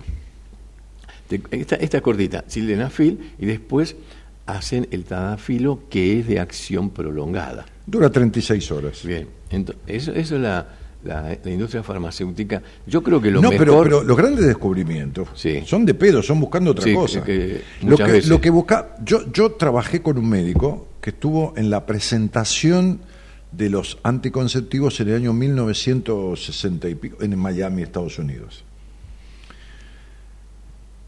Lo que empezaron a buscar los médicos, los investigadores, eran un medicamento estético que inhibiera el crecimiento del vello en la mujer. Claro. Cuando empezaron a, a probar con ratas, las ratas no ovulaban, no se, no se, no se reproducían. No se reproducían. Entonces agarraron para el lado del anticonceptivo. Claro. Pero en realidad lo que buscaban era un medicamento. Vos te imaginás que impida el crecimiento del vello, sin efectos secundarios, sin un carajo. Maravilloso. Maravilloso, no hay depilación definitiva, no hay tiro de cola, no hay nada. Entonces, este, eh, no, de pedo, eh, eh, bueno, bueno, bueno, Fleming con la penicilina fue lo mismo, ¿no? No, pero aparte, cuando vieron lo del cinenafilo, dijeron, no, ¿qué para bajar la presión? Ahí empezaron a incursionar. loco, pero si es y el- ahora está el es el tadalafilo segundo o tercer medicamento más vendido Ah, del sí, mundo. claro, que es de acción prolongada. Claro, pero no es tanto lo- lo- la acción programada de la filo, sino que además de eso, además, por supuesto, es lo que vos decís, este, el tadalafilo tiene menos efectos secundarios que el sildenafil. O sea, no sonroja tanto la cara, no te, no te da este, este, Porque el otro es de, ac- es de acción inmediata, progresiva. Pero no solo eso, sino que también, ah, imaginemos que al provocar la vasodilatación es en todo el cuerpo también. O sea que mejora la presión, No, me- mejora la nutrición. No, lo que mejora, incluso, incluso como un hipotensor, baja la presión por- por arterial. eso, por eso. Porque si vos tenés una manguera de tres cuartos, no es lo mismo que una manguera de media. La presión del agua. eh, Pero hay, algo claro, porque Porque lo que hace no es que excita. No, no. la gente que, que, que No. te calienta. No. No. No. El- pene tiene cuerpos cavernosos, que es como, como, como si fuera un fuelle de un bandoneón. ¿No? Sí, digamos como una esponja que vos la llenás y le das consistencia. Pero para explicarlo, porque el fuelle Sí. se estira. Claro. Claro, para explicar. Entonces, entre medio de los fuelles de ese bandoneón, se, se- se- se abre las arterias y mandas más sangre. Claro. Entonces se hincha. Entonces, se entiende, ¿no? E- Entre medio de los fuelles de ese bandoneón entra más sangre Sí, de pero la que para eso debe existir una válvula que está en la, en la base del pene. En la base del pene, que es, por ejemplo, la que si permite. Tiene, claro, si tiene 120, 80 de presión, cierra 10. 120 pasa, pero Es 80. maravilloso, el cuerpo, eh, el conocer la, la fisiología. Y solo, vos sabés Pero que... vos imaginate que el motor de un auto no es ni en pedo, pero ni por putas comparado al, al- al- al funcionamiento del cuerpo humano. No. Pero ni- ni- ni el- ni el 5%. a- aparte, he hecho- hemos hecho, pues sabes que pertenezco a un equipo, hemos hecho un estudio con hombres que cuando el hombre sabe que va a tener relaciones sexuales a la mañana o a la tarde ese día, tiene erecciones nocturnas. Claro. Y si no están pautadas, una cosa es convivir con una mujer, pero otra cosa es tener relaciones pautadas. Si no está en la pauta, no pasa nada. O sea, que la imaginación, me, sonrío porque la imaginación nocturna es el producto que activa la fisiología que puede. Es el producto del pensamiento diurno que, que empieza a, a fundar esa imaginación nocturna. Claro, exactamente. Claro. Porque evidentemente la pauta es diurna para el Claro, otro día. claro, y lo sucede a, a la Claro, noche. proviene de un elemento diurno. Entonces, la primera pregunta cuando yo tengo una entrevista con, con un hombre... Sí, ¿tiene- sí, las. Sí, ti- ¿Tiene erecciones nocturnas? Me dice que sí. Yo ya tengo el 50% del éxito porque la circulación ya está protegida en todo el cuerpo, que son 220 metros cuadrados. Entonces, el tratamiento es muy diferente, que yo ya tengo casi el éxito asegurado. Si me dice que no, voy a tener que hacer algo más complejo. Fíjate qué, qué pequeño detalle que te da la experiencia médica, ¿no? No, lógico, sí, por supuesto. Sí, lo que te indica es por dónde ir. El va, camino. va a ser un poquito más, no complicado, sino un poquito más complejo, un poquito menos complejo. Así es. Sí, con un tiempo... Vamos a usar un tipo de fórmula u otra. O un tipo de fórmula u otro, nada más. Bueno, che, nos tenemos que ir nosotros. Bueno. Sí, esto se terminó, ¿viste? Lo lamento, ¿viste? Pero ya está, ¿no? Este, a ver, eh, alguna cosita. Romina dice, ¿cuáles son los medicamentos materia prima que dijo el doctor que tomaba él? No, no, olvídate, Romina. Este, porque son, son fórmulas magistrales. Son preparados. Lo manda a preparar, este, este, tienen componentes aminoácidos, Vitaminas, vitaminas, que están mezclados, según para qué, qué cosa. No, que, que la fórmula es para es hacerle eh, la fórmula es para la persona. Hombre, Claro, claro, claro. Porque si, si vos ves el- el- el- la clínica de Hugo, que es una- no es una clínica, es una mini clínica con varios consultorios, este, y, y ves la cantidad de frasquitos que hay con las fórmulas que están escritas, por supuesto, no, no hay ningún secreto. Este, che, poné, poné igual los teléfonos de la clínica de Hugo, porque no, no. él no quiere porque no quiere porque viene de visita, pero vos ponelo, porque después la gente me pregunta a mí, y yo tengo que andar pasando el teléfono, me jodés la vida a mí, déjalo, Hugo, ponelo y chao, que no, dejá, listo. Este, total, no es obligación, pero si alguien, me, lo preguntan a mí, hola, ¿me podés dar el teléfono? Y yo tengo que estar copiando el teléfono y pegándolo. El cerebro es el órgano sexual más importante, dice Fabio Escobar, seguro, por supuesto. Eh, eh, Es la primera cabeza que hace funcionar a la segunda. Claro. Sí, sí, sí. Definitivamente pónganse en consultorio juntos, dice Jimena Escobar, unos genios. Eh, María, hola. Marita, ah, esto ya lo di. Bueno, este excelente programa de hoy, de siempre, dice Daniela Moyano. Eh, recién, recién ingreso y estaba escuchando el programa del miércoles, que me gustó bastante, dice. Bueno, me alegro mucho. Eh, bueno, nos vamos, ya está. Corazón y pases cortos, como decía Rolando Hangling. Pórtense bien y si se portan mal avisen para espiar. Este, Para ser feliz hay que portarse un poquitito mal. sí, por supuesto. Eh, pero la fórmula es portarse mal y pasarlo bien. Bueno, en la, en la operación técnica y musicalización el señor Gerardo Subirana. En la producción, la señorita Eloísa Noralí Ponte. La producción general, María de Los Ángeles Carlucho Bedia. Eh, mañana va a estar por aquí alguien del equipo, conduciendo el programa. ¿Qué? El- el licenciado en psicología de la Universidad de Buenos Aires, ex sacerdote de la Iglesia Católica durante 13 años, este, que abandonó los hábitos o los tiró por la ventana, no sabemos. Después estudió psicología en la Universidad de Buenos Aires, después se casó, después tuvo dos hijos. Este, así que es padre por todos lados. Padre porque fue cura, padre porque tiene hijos, padre. Ok. Y en el seminario hay una capilla. Cuando recibimos a la gente que viene al seminario a la tarde, primero merendamos, después les muestro el lugar, les doy algunas indicaciones, y cuando llegamos a la parte de la capilla, que está ahí, es divina, chiquitita, ¿viste? Que se las enseño, les aviso que el domingo a las 7 de la mañana, Enrique y yo rezamos la misa del domingo.